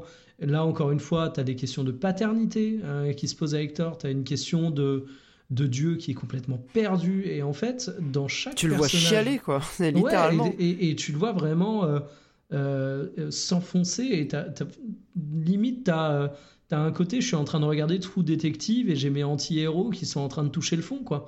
Et, voir ça dans un jeu comme God of War, qui, je le redis, est un triple A pour vendre de la PS5, je me dis, ah ouais, c'est vrai quand même que si ça aura jamais la subtilité scénaristique de certains titres euh, qui, encore une fois, ont ça comme force, voir que c'est ça aujourd'hui, le jeu vidéo type commercial, bah moi ça m'a fait plaisir, quoi. Ouais, et surtout, euh, je, pense que sur le plan du scénario, puisqu'on va pas forcément spoiler, euh, on est d'accord. Et tu verras, en plus, la fin pour moi, c'est clairement une, une vraie masterclass. C'est probablement ce que j'ai préféré du jeu. De toute façon, Numérama euh, l'ont spoilé dans leur. Enfin, ils ont fait. Comment dire Dans les plus et moins de Numérama, ils ont mis un point qui est un énorme spoil. Voilà, j'en dirai ah pas plus. Sérieux? Je sais pas si Monique s'en rappelle, on en avait parlé. Je m'en souviens plus du tout. C'est dégueulasse.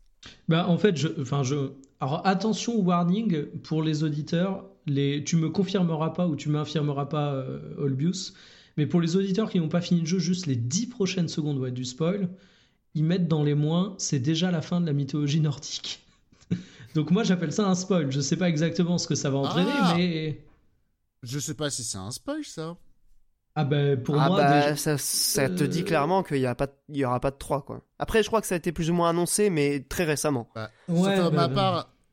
Ok, ah, moi il me semblait que ça avait déjà été dit avant que c'était qu'il y en avait deux et surtout ça s'appelle Ragnarok. Oui, bah oui, oui, oui, mais quand même. Oui. t'as toujours des moyens de retomber sur tes pattes, quoi.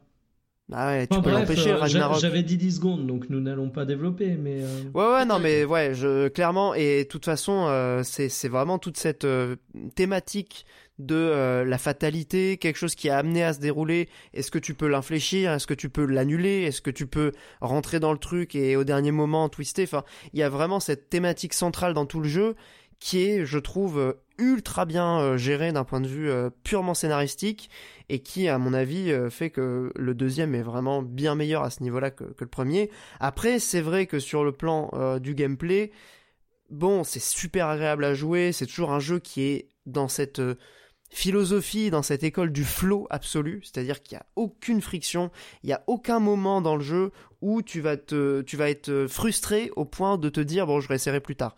Le, jeu il te glisse vraiment euh, dessus et, c'est un plaisir de le parcourir, hein, je vais pas le, critiquer pour ça, euh, mais je trouve quand même sur les 30-40 heures, voire plus, parce que je pense que sur les les quêtes secondaires et tous les défis, parce que j'en ai fait un paquet, j'ai pas fait tous les berserkers, mais je pense que je dois en avoir fait euh, une bonne partie. Je dois plutôt être à 50 heures de jeu, euh, donc c'est quand même assez mouse. Euh, je trouve que le gameplay se renouvelle pas suffisamment et ça doit être hyper agréable à contrôler et à, et à, maîtriser. au bout d'un moment, j'en avais un peu ras-le-bol. disons que la structure du jeu faisait que je suivais pour le scénario et en fait d'ailleurs il y a un post-game que j'ai lâché au bout d'une heure parce que je me suis rendu compte que ce qui m'avait porté vers la fin du jeu c'était purement euh, son scénario et, j'avais envie de savoir ce qui se déroulait pour ces personnages et dès qu'en gros tu passes au post-game et que euh, c'est vraiment pour le gameplay Là, j'étais en mode, bon, est-ce que j'ai encore envie de mettre 5 heures dans ce jeu pour aller faire tous les défis et les, et les boss secondaires? Non, pas vraiment. Donc je trouve quand même que sur la durée, ce qui fait tenir l'édifice, et c'est dire aussi, je pense que ça va encore plus dans ton sens, le, le, niveau d'écriture qu'on a atteint dans, la, dans les productions AAA comparément, enfin en comparaison pardon avec les anciennes euh, têtes d'affiche des gros constructeurs que qu'étaient Sony, Microsoft, etc. Euh, ça en dit long quand même sur euh, ce qui aujourd'hui, on va dire, est en train de devenir le trope du jeu vidéo grand public et c'est plutôt pour le mieux, même si je pense qu'on arrive quand même à une maturité de la formule avec Last of Us, avec God of War. je pense que ce serait bien aussi qu'on ait des jeux vidéo dans ces niveaux de production là euh, qui soient un peu plus pulp, tu vois, qui a un peu plus le, côté arcade euh, qu'avait par exemple un Returnal, qui est pas évidemment au même niveau de prod, même si c'est déjà un, gros jeu. Euh, je, serais, je serais curieux quand même de voir ce que pourrait donner une autre direction du AAA euh, aujourd'hui, plutôt que voilà cette formule calibrée euh, qui, qui, fonctionne très bien et qui s'améliore de jeu en jeu. Hein. Mais euh, voilà, je pense que God of War c'est un peu une sorte d'aboutissement. Euh, je voilà, serais curieux de voir comment il pourrait rebondir sur autre chose derrière parce que ça ça appelle, je trouve en tout cas moi personnellement, je trouve que ça appelle à un renouvellement euh, sur d'autres manières de, concevoir le, triple A. Donc voilà, peut-être déjà la fin du monde ouvert, ça serait pas mal, même si God of War est pas un, est pas un monde ouvert. Hein. D'ailleurs, c'est même une de ses qualités, je trouve. Euh, ras-le-bol des mondes ouverts, ça me casse les couilles. Et pourtant, mon, mon Gauthier est un monde ouvert, donc c'est vraiment le, paradoxe total. Mais bref, donc je pense qu'on qu'il a un bon équilibre là-dessus. C'est un jeu zoné et il gère plutôt bien. Ouais, il y a suffisamment d'exploration pour pas te donner l'impression d'être dans un couloir. Et en même temps, c'est pas le truc avec 12 milliards d'icônes à, à, aller remplir sur ta map. Euh, c'est un jeu qui te laisse quand même assez libre de d'explorer. Ça, c'est un truc que j'ai apprécié, ouais. Et le level design est, est brillamment construit. Enfin, voilà, tout ce qui est optionnel, tu te rends compte très vite qu'en fait, c'est tellement polish que c'est quasiment du contenu principal, quoi. Et il y a un truc que j'ai trouvé phénoménal. Je crois que c'est Gotos qu'on parlait. Euh, les coffres, ça peut sembler être un truc ultra old school, mais mec, j'ai jamais pris autant de plaisir à trouver des coffres, à les ouvrir, à les... Alors que tu vois, c'est toujours le même skin de coffre et le jeu s'en moque d'ailleurs à certains moments oui, que, euh, quand Atreus tape dedans et tout, ouais, c'est génial. Ouais, alors quand il tape dedans, euh, des fois il a des discussions où tu euh, t'as un personnage qui dit Bah, bien sûr, vu que c'est pas fixé sur le sol, vas-y, ça veut dire que tu peux te servir. Il dit ça ironiquement, ou alors. Mon père, il adore aller fouiller dans les coffres. Exactement, ouais, il y a un personnage qui dit Mais pourquoi tu vas là? C'est pas par là. Bah, avec mon père, on a l'habitude de tout fouiller et tout. Et t'as en fait un délire complétionniste avec God of War qui marche très bien. Et, je trouve ça marrant en fait, parce que t'as vraiment envie de trouver tous les coffres, quoi. Ouais, et puis comme tu le dis très bien, euh, il y a un point monstrueux en termes de narrative design, c'est que c'est référencé dans les dialogues du jeu. Et il y a une quantité de dialogues purement, euh, j'ai pas envie de dire optionnels, mais ah euh, aléatoires, ah, qui se déclenchent. C'est ouf ça et pas aléatoires, mais pour le coup, qui sont des dialogues qui sont prévus et qui ont été écrits pour combler les phases de déplacement. C'est-à-dire que moi, j'ai l'habitude de jouer à des jeux en, écrivant des, en écoutant des podcasts, mais tu peux pas dans God of War, parce que quand tu vas te rendre d'un point A à un point B, que ce soit pour une quête secondaire ou un, scénario, il va y avoir une discussion qui va t'en apprendre plus sur le lore du jeu. Et pour le coup, c'est toujours des discussions qui sont hyper intéressantes, parce que voir comment il réinterprète la mythologie, bah, c'est toujours quelque chose qui est assez kiffant pour moi. Et, en fait, dès que tu arrives à un point d'intérêt, ils vont faire bon, on reprendra cette discussion plus tard. Et ils reparlent plus tard du sujet. Et ça, ben, j'avais pas souvenir d'avoir vu dans un autre jeu. C'est juste brillant. Ouais, c'est super bien intégré. Et en plus, enfin, vraiment, il y a beaucoup, beaucoup, beaucoup de trucs qui, alors je dirais pas que c'est forcément aléatoire, mais par exemple quand tu es dans une zone optionnelle, euh, typiquement où il y a pas mal d'exploration, bah il y a Mimir qui va raconter une histoire et en réalité, euh, j'ai regardé des playthroughs du jeu, c'est jamais les mêmes histoires qui se déclenchent au même moment. Ah ouais? Il y a ah, pas mal. Ouais, il y a. Il y, en a certaines qui sont euh, évidemment euh, scriptées, mais il y en a aussi pas, mal qui sont juste des dialogues qui doivent être dans une liste de dialogues euh, de qui, qui, sont censés combler ce type de moment. Et il vient piocher dedans, genre Mimir qui dit alors je vous ai raconté l'histoire de machin, ou alors qui demande à, à Kratos ah oui au fait est-ce que tu savais maîtriser les pouvoirs de la foudre Est-ce que je peux te faire une digression? Oui, vas-y, bien sûr, bah, on est là pour ça. Hein. Plus on enlève, plus il grandit. L'énigme de Brock, c'est quoi Eh ben, il le dit pas. Et t'as trouvé, toi? Non, j'ai pas trouvé.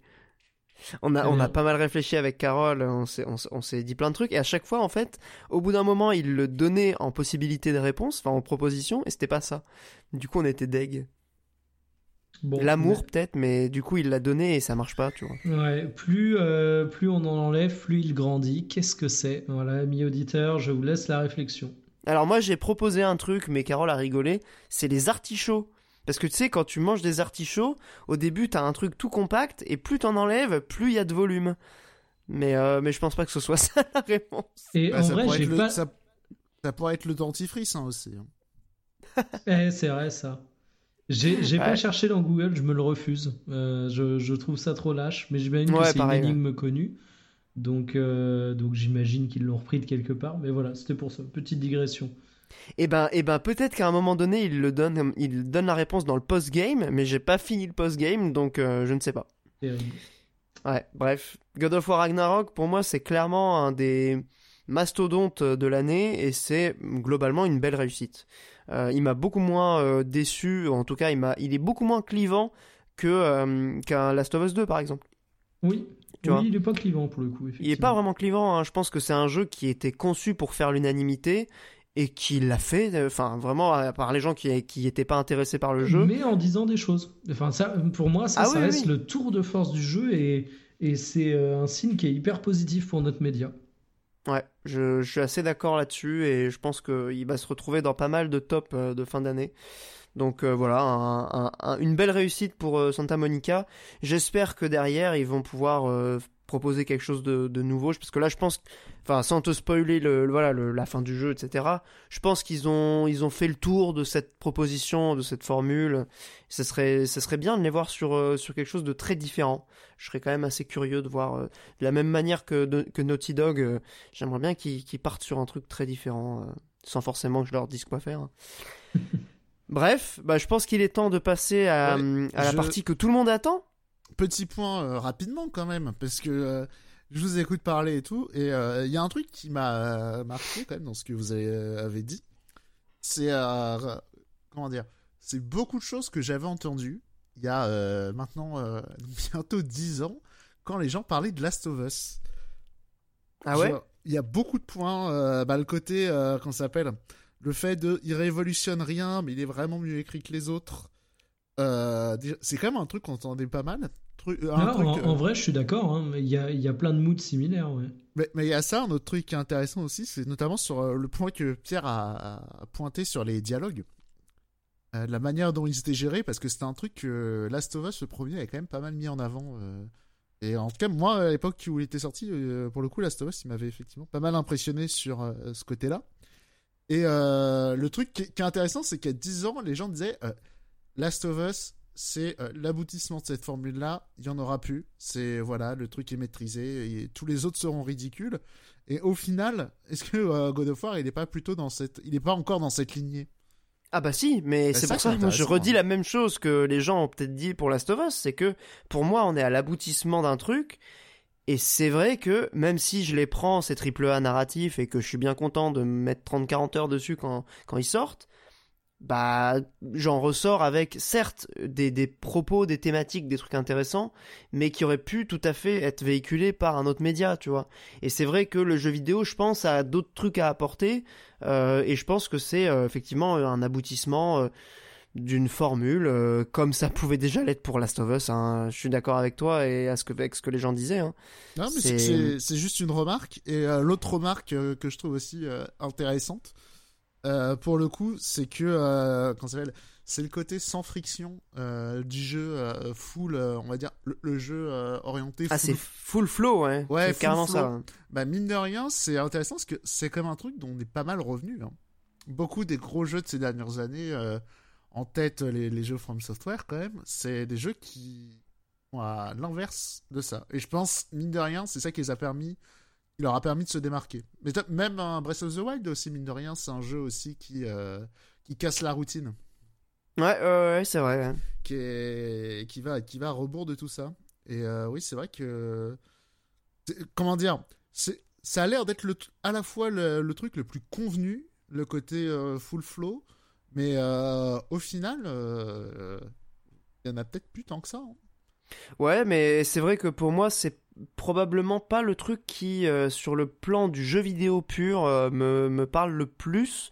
D'ailleurs, il est pas dans mon top 5 euh, de l'année, même si je l'ai trouvé très réussi et que sur le plan, encore une fois, scénaristique, c'est un jeu qui m'a énormément plu et qui est assez impressionnant. Je, je, sais pas, c'est en termes d'expérience vidéoludique, c'est pas le truc qui m'a transcendé. J'ai trouvé que c'était impressionnant, le, la qualité d'écriture, le développement le, point que je mettais, c'était euh, là où tu disais que c'était le truc qu'on avait déjà peut-être trop vu et qu'il serait temps de passer à autre chose. Euh, je dis qu'au final, ça se peut-être un peu plus rare, hein, ce genre de jeu maintenant, j'ai l'impression. Ah bah honnêtement, dans le triple A, euh, hormis Elden Ring, c'est quand même ça qui domine. Hein. Enfin, en tout cas, de mon point de vue, les, les, les, les triple A monde ouvert, c'est aussi des jeux qui se veulent le moins frictionnels possible. Genre Horizon, euh, c'est comme ça, il n'y a pas des délires de farm un peu débiles dedans? J'ai pas joué, c'est pour ça que je demande.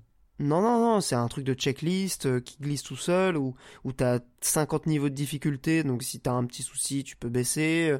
Non, c'est des jeux qui se veulent vraiment euh, finissables le plus possible.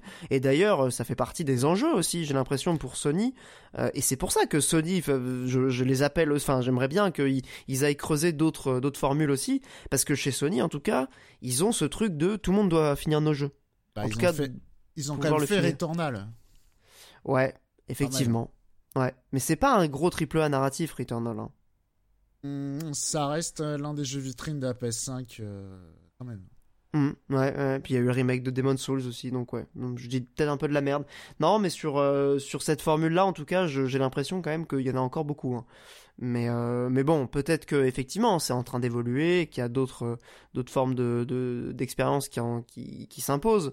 Euh, le succès d'Elden Ring en témoigne, euh, et puis même d'autres succès sur d'autres plateformes. Ouais, même des jeux un peu euh, plus mineurs, mais tu vois, genre Callisto Protocol, alors j'ai pas joué, mais globalement, de ce que j'ai cru comprendre, c'est que c'était un jeu qui avait pas peur de. qui avait des petits côtés. frustrant, ouais. Bah, de côté, genre, ouais, tu tournes un couloir, tu te fais one shot, un, un, délire un peu Evil Within, quoi, j'ai l'impression. Ouais, ouais, mais même Scorn, que moi j'ai adoré cette année, il est clairement dans ce délire-là de, de, qui, qui est pas du tout un délire de flow. C'est un jeu qui a laissé euh, sur le côté de la route énormément de gens, tu vois. Et, euh, et, au final, je me rends compte que c'est probablement ces expériences-là, quand elles me parlent, qui me laissent un souvenir euh, fort. Euh, tu vois, je regarde mes jeux de, de mon top 5, il y en a trois qui sont des jeux qui ont clairement une dose de frustration qui est assumée, qui est volontaire et qui est, qui est quand même bien présente, quoi. Donc, euh, bon, après, c'est, je pense que c'est propre à chaque joueur, mais, mais bref. Voilà, c'était juste, si... juste une petite série de remarques me concernant. Eh ben, merci beaucoup. Je sais pas si tu voulais réagir, euh, Mikael Non, non, je, je pense que vous avez tout dit dans vos échanges. Eh ben, dans ce cas-là, je vous propose qu'on passe à ce que les gens attendent, qui est donc ce fameux top 5. J'ai voulu faire peut-être éventuellement top 10, mais je me suis dit top 5 c'est mieux, parce que euh, ça, met, ça oblige à choisir, euh, parce que top 10 c'est un peu facile. Euh, puis bon, éventuellement on acceptera des mentions honorables pour quelques jeux voilà, qu'on a éventuellement traités dans, dans le podcast. Euh, on va faire, euh, bah, si ça vous va, euh, assez classique. commençons par le cinquième, ensuite on approche du premier qu'on fera en dernier. Et comme les années précédentes, bah, on fait un jeu chacun, et puis on essaie de pas être trop long parce que c'est des jeux, pour la plupart en tout cas, qu'on a traités dans l'émission. Donc évidemment, les gens en ont déjà entendu parler. C'est juste hein. histoire de, Personnellement, ça va être expéditif, je pense. Ah bah oui, mais là c'est vraiment c'est plus pour hiérarchiser et puis c'est pour l'exercice qui est, rigolo. Euh, donc je vais commencer avec Tinykin que j'avais évoqué dans le podcast, qui a été une très belle surprise de, cette année pour moi. Euh, un jeu euh, un jeu français, n'est-ce pas, qui est sorti donc Day One dans le Game Pass. Donc je crois qu'il y est toujours. Hein, n'hésitez pas, ça vaut le coup de, de tester. Platformer 3D avec une DA que je trouve vraiment incroyable qui est dans un univers euh, qui est certes classique mais qui, est, qui, qui, marche super bien, un délire à la Toy Story où tu rencontres des insectes qui ont fait leur vie dans, dans les pièces de la maison, voilà, avec un, avec un délire aussi euh, très référencé dans les dialogues, c'est un des points que j'avais pas abordé dans ma critique mais qui sincèrement m'a beaucoup plu dans le jeu, euh, c'est-à-dire qu'en termes d'écriture, Bon, le jeu a été écrit en français, tu sens que c'est la, la VO du jeu. Il y a plein de jeux de mots, il y a plein de références à des trucs. Euh, il y a des références à Les Nuls, il y a des références à Camelot pour faire plaisir à Monique. Euh, il y a pas mal de petites euh, références dans les dialogues et globalement le jeu est bien écrit. Mais c'est pas pour ça qu'on y joue. C'est un jeu qui est ultra satisfaisant sur le plan du gameplay et puis des plateformers 3D c'est pas là c'est pas ça qui court les rues donc voilà moi c'est un genre que j'affectionne particulièrement. Et donc j'ai kiffé euh, Tiny Kin qui se retrouve en cinquième position, ce qui est euh, vraiment pas mal euh, pour un jeu que j'attendais pas du tout et qui m'a un peu pris par surprise.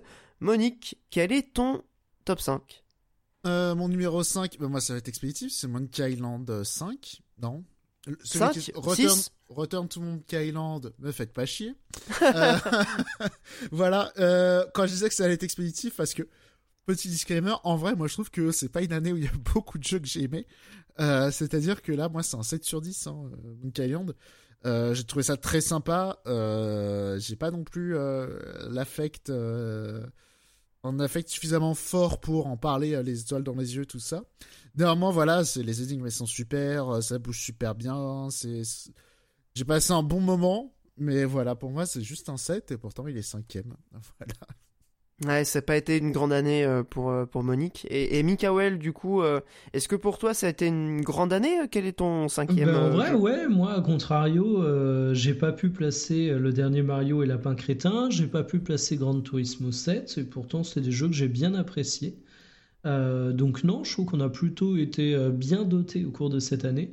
Et donc le jeu que j'ai mis en cinquième position, c'est Overwatch 2. Je vous en avais parlé. Euh, qui n'est pas un jeu de la révolution, qui n'est pas un jeu qui apporte des choses exceptionnelles par rapport à qui était habitué à jouer à Overwatch, mais qui est quand même la sortie qui me fait bien plaisir d'un point de vue multijoueur au cours de l'année. Donc je ne peux que me réjouir d'avoir eu ça cette année. Et la cinquième place, tu vois, c'est bien. C'est le petit truc que je note pour l'avenir, qui restera ancré, mais en même temps, jamais je le mettrai plus haut. Quoi. Ouais, non, mais clairement, c'est la, porte d'entrée vers euh, la, reconnaissance et la gloire. Et je suis étonné que t'aies pas mis du coup euh, Gran Turismo euh, et que t'aies préféré mettre Overwatch parce que. Alors. Bon bah. J'y ai pas joué tant que ça au final. il m'avait fait une bonne impression, mais j'étais pas dans un mood de jeu de voiture cette année. c'est ah, chelou dit comme ça, mais c'est totalement indépendant du jeu. C'est pure question de mood. Ouais, parce que je sais qu'il a été vraiment bien reçu, en tout cas par les, les gens qui aiment Gran Turismo. Euh, j'ai voilà, j'ai un peu joué euh, chez un chez un copain que je salue, Lord Beef, euh, qui est assez fan de cette euh, série. En plus, il a le volant lui pour le coup. tu sais, c'est comme on disait tout à l'heure sur les, les gens qui ont des trucs de VR, les fans de jeux de voiture qui qui poussent le délire. ils ont des volants avec sensation de retour et tout, vraiment comme comme conduire une vraie bagnole. et c'est vrai que ça a l'air ouf. Hein. Enfin, pour quelqu'un qui a un kiff de jeu de bagnole, il a l'air vraiment incroyable. Euh, donc euh, après, c'est vraiment une question de mood, je pense, euh, et peut-être que la révélation se fera l'année prochaine, qui sait? En tout cas, pour passer au quatrième opus, au quatrième jeu de mon top, un jeu qui a clairement pas fait consensus et qui a même été plutôt défoncé par l'essentiel de la presse et de pas mal de joueurs, c'est Scorn. parce que, bah ouais, Scorn, moi j'ai trouvé justement que Bon, on a déjà parlé euh, dans le podcast. Euh, moi, il m'a subjugué sa direction artistique. Pour moi, elle a tout compris à ce que euh, à ce que Giger faisait en, matière artistique. c'est un jeu qui, sur le plan de la structure et du game design, hésite pas à laisser complètement perdu le joueur et à mettre juste des éléments diégétiques de d'un univers qui est complètement en plus vraiment obscur, qui a pas du tout de logique au premier abord et c'est vraiment en essayant d'adopter une logique très particulière qui est celle du jeu qu'on arrive à comprendre comment fonctionne son monde. Et euh, la découverte du monde se fait à, mesure que les énigmes sont, résolues. Donc j'ai trouvé que sur le plan euh, ludique et narratif ça, s'imbriquait parfaitement. Euh, non c'est j'ai trouvé ça trop court même. On en, aurait voulu plus. C'est 5 heures de, de pur kiff. Voilà donc Scorn hormis éventuellement les combats qui sont probablement pas le point fort du jeu, mais qui sont pas non plus euh, honteux, hein, c'est pas du tout euh, dégueulasse. Moi, ça a été un, énorme coup de cœur euh, cette année. Encore un jeu Game Pass, comme quoi le Game Pass à 1 euro. Je crois que j'ai dépensé 3 euros cette année pour le Game Pass, et il y a deux, deux jeux de mon top 5 qui se retrouvent depuis le Game Pass directement apportés. Donc voilà, merci, merci le Game Pass à 1 euro, merci les pinces. Voilà, voilà. Scorn, énorme coup de cœur pour moi, n'en déplaise aux rageux. Monique, ton top 4 euh, mon top 4, euh, pareil, pas grand chose à dire. Euh, moi, c'est Monster Hunter Sunbreak. Ah bah ouais, ouais, bah oui, c'est même pas un vrai jeu. Hein. non, je troll. Ah. Si, c'est un, une extension. Quand même, quand même. Non, il rajoutait quand même pas, mal de contenu. Il rajoutait les espèces de. je m'en souviens même plus de la mécanique. c'est, on va dire, un, un, espèce de point faible. Et ça rajoutait quoi d'autre? Ouais, ça rajoutait aussi. Euh, le switch entre euh, deux modes de. Enfin bref, c'est Monster Hunter. Euh, on est trop heureux quand on est dedans, même mais, voilà, on n'a pas envie d'y aller, mais quand on est dedans, c'est quand même incroyable. voilà, donc toujours un plaisir quoi. Enfin, je, il y a pas grand chose à dire que ça fait plaisir. Voilà, juste tu, tu remets des monstres dans le Monster Hunter, bah, je suis content quoi. Ouais, ouais bah, je, veux bien le croire. Globalement, l'extension a été bien reçue. C'est euh, un peu comme FIFA, hein, Monster Hunter. Bah, il sort chaque année, euh, ou presque. on se comprend. Et euh, bon, bah, ça fait plaisir. Eh, bah, L'occasion de dire que j'ai toujours pas acheté le FIFA de cette année. Incroyable, putain.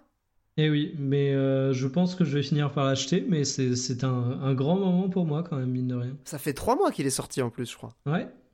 Ah, c'est ouf. Attends, parce que quand même, il, est en train de switcher vers euh, la voie du N-Sex. Mikael, est-ce que tu as acheté le Mario Foot cette année? Alors, je l'ai acheté et c'est ah. de la merde en boîte. C'est une des pires déceptions de l'année. Hein. J'ai jamais vu un jeu aussi scandaleux en termes de contenu. Écoutez, ah, c'est honteux. C'est une victoire pour Nintendo. Mikael, il a acheté Mario Foot et pas FIFA. Ah ouais, non, mais, ouais, mais alors, pour on a gagné. on, a on, a ramené la coupe à la maison, c'est tout. Eh, c'est bien la première fois où ne pas acheter un FIFA est le choix qui te donne l'impression de te faire avoir financièrement. Parce que je le redis, le Mario Foot, mais c'est un scandale. J'ai pas d'autres mots. C'était encore pire que Mario Golf, qui était déjà pas mal honteux niveau contenu euh, à la sortie, en termes de nombre de persos et de terrain. Euh, au moins, il y avait un mode solo, quoi. c'est vrai que Mario Foot, euh, ouais. Je call, 13 janvier, nouvelle série d'Amiibo. Mikawa ira acheter l'Amiibo Sephiroth. Voilà. Moi, je l'ai précommandé déjà. je l'ai préco, évidemment. Je suis un homme prudent. Je vais fermer ma gueule. On verra de quoi sera fait l'avenir. Il est très beau en plus, Mikael. Tu verras, pour 15 euros, c'est vraiment bon, c'est un bon plan. C'est des années à le travailler hein, pour arriver à ce résultat. Rendez-vous compte. Hein. Ah, combien combien d'épisodes? On a passé les 50 épisodes là du podcast, euh, t'imagines? C'est des années, des années de travail. 50 de travail pour en arriver là. Bref, euh, du coup, euh, du coup, du coup, quel est ton top 4, Mikael? Bah, c'est Smash Bros, j'ai vu la lumière. Non, pas du tout. ouais, ça aurait été marrant, mais. Faut pas pousser. Non, c'est Elden Ring, euh, le jeu qui m'a qui m'a réconcilié avec la formule de From Software, un jeu que je n'ai pas terminé. Très. C'est impressionnant de le trouver dans ton top quand même. Oui, c'est dire le euh, truc quoi. C'est pour ça et je pense que ça, ça souligne bien le phénomène Elden Ring. Après, il faut voir aussi que moi, j'ai toujours été client hein, de la formule Dark Souls. C'est juste qu'en fait, c'était trop dur par rapport à mon niveau de patience et à mon niveau de skills. Mais là, étant donné que c'est un open world, bah, tu as quand même un côté un petit peu plus accessible. Je vais pas répéter les immenses discours qu'on a eu dessus parce que je vous renvoie au podcast. Ah, on a fait un épisode entier. Voilà, on en a parlé très très longuement. Mais euh, le jeu de la réconciliation, euh, comme quoi c'est bien le jeu d'ouverture euh, pour cette formule, je pense. Ah bah sur le plan commercial, sur le plan ludique, clairement, on a un épisode du podcast qui s'appelle euh, je crois Elden Ring est-il le chef-d'œuvre de From Software, un truc comme ça. Il y a une heure de discussion euh, sur Elden Ring, donc voilà, on vous renvoie à cet épisode si vous l'avez euh, loupé pour avoir tous les détails. Et je que moi, évidemment, il est aussi dans mon top. Vas-y, Monique, pardon. Et je me permets de flex quand même de. Je crois que c'est dans le numéro de janvier de l'an dernier, où tel un oracle, tel un messie, voilà, je montais en haut de la colline, j'ai dit, dans un an, 20 millions. Il les a fait déjà, on m'a tra On m'a traité de fou. Hein, il les a pas encore fait, les 20 millions aussi Il y est presque. Ouais, il y a 19, je crois, 18,5, non Un truc comme ça. Voilà. Ouais, ouais, ouais, bah oui, oui, bah. Parfois, Monique Consulting, euh, ça marche. Il faut le reconnaître. Ça arrive que je mette des 3 points quand même. Faut que, faut, faut que je flex quand ça arrive. Ouais, bah, on faut le reconnaître. Non, mais je pense que les auditeurs seront euh, honnêtes et reconnaîtront la valeur de la prédiction. Même. Euh, euh pour rappeler, hein, je, quand la Switch Lite, ici, elle avait été annoncée le mois de l'annonce, tout. Souvenez-vous. L'Assassin's Euh, Creed remember. au Japon. euh, Ah ouais, non, non, pardon. non, Non, c'est inscrit chez les Mayas. Ah oui, c'était chez les Aztèques, ouais. Ah là En là Amérique là. du Sud. Ouais, on peut pas avoir que des réussites, hein, que vous voulez. Ah oui, oh, oui. il y en a eu d'autres des désastreux. hein. C'est l'exception qui confirme la règle, on va dire. Exactement. Le prochain Fire Emblem, c'est un remake du 4. Souvenez- Souvenez-vous. Ah, c'est vrai qu'il y a eu ça. Bah oui, mais tu venais de le faire, le 4 euh, aussi. Bah ouais, mais en même temps, c'est des cons. Ils ont remaké les trois premiers et ils attendent. Mais cela dit, dans le Icos, il y a beaucoup de persos du 4. Ah, je, me- je ok. me rattache comme je peux. Ouais. Et peut-être qu'ils en feront un vraiment un jour, hein, du, du 4 de remake, c'est possible. Bah, c'est évident, ils ont remaké les, euh, les trois premiers. Ça, ça viendra, ça viendra. Un jour, ta, prédiction se, se révélera euh, réelle. On arrive sur le podium, donc c'est voilà les, les trois jeux les plus importants, en tout cas qui nous ont le plus euh, euh, marqué cette année. Pour moi, en troisième position, ça a été dur de, de, de hum, comment dire, de faire le, la, la hiérarchie entre les trois premiers. Même si au final, euh, je vais pas être très original avec mon, numéro 1. En 3, j'ai mis Xeno, euh, Xenoblade, qui est bon j'ai j'ai pas joué au 2 encore j'ai Torna qui m'attend faut que je fasse d'abord le 2 mais probablement que ce sera euh, l'année prochaine puisque je vraiment j'ai tellement kiffé le, le 3 que euh, il faut que je termine euh, ma, ma, ma collection euh, ma trilogie Xenoblade pour avoir vraiment le- l'entièreté du de, de la substantifique moelle de, de, ce cher Takahashi de ce qu'il a voulu nous, ra- nous raconter puisqu'en plus le troisième boucle pas mal avec les, les anciens jeux il a vraiment cette, cette dimension conclusion d'une trilogie et quand on y pense, ça a été un des tropes de l'année pour pas mal de, de séries, hein, puisque dans, dans mes autres jeux du top, il y a aussi une conclusion de trilogie. Mais bref, non, bah, Xenoblade, euh, je crois que tu l'as mis aussi en, en bonne position, Monique. Euh, voilà, on a fait un épisode aussi con- consacré au jeu. Euh, c'est Histoire de gagner du temps, je vais en parler maintenant. hein. c'est monstrueux. Enfin, c'est pour moi euh, réussir à faire ça sur Switch, que ce soit évidemment sur l'ambition scénaristique qu'on connaissait hein, de Takashi et de, de Monolith. pour moi, c'est voilà, c'était attendu de ce jeu-là euh, et ça et ça ne déçoit pas à mon avis à ce niveau-là. Mais c'est sur tout le reste que le jeu est vraiment euh, m'a subjugué et vraiment bluffant euh, sur la, le world building, sur les, les personnages, sur la, la générosité de contenu, sur les quêtes secondaires, les héros, les classes à débloquer. Enfin, il y a une quantité de contenu intéressant dans le jeu qui est, qui est pharaonique. Et, euh, et voilà, c'est un jeu qui est, qui est gargantuesque et qui ne déçoit pas, euh, quasi, qui ne déçoit sur aucun aspect. En tout cas pour moi, même la musique m'a pas déçu. Donc euh, voilà, c'est voilà, Ouais. chef-d'œuvre absolu, énorme Pour- jeu quoi. Pour le coup, ouais, je vais en parler là, et c'est intéressant que tu parles du 2, parce que je viens de refaire le 2. Et euh, pour, pour- pour le coup, le 2, pour... j'en parlerai, je pense, au mois prochain, parce que ça sera intéressant. Voilà, le 2, c'est un jeu, on va dire, attachant. C'est vraiment un jeu qui a des qualités extraordinaires et qui, qui côtoie des désastres à des, à des trucs qui ne devraient pas être. Comment dire C'est incroyable d'avoir un bon jeu avec des problèmes pareils.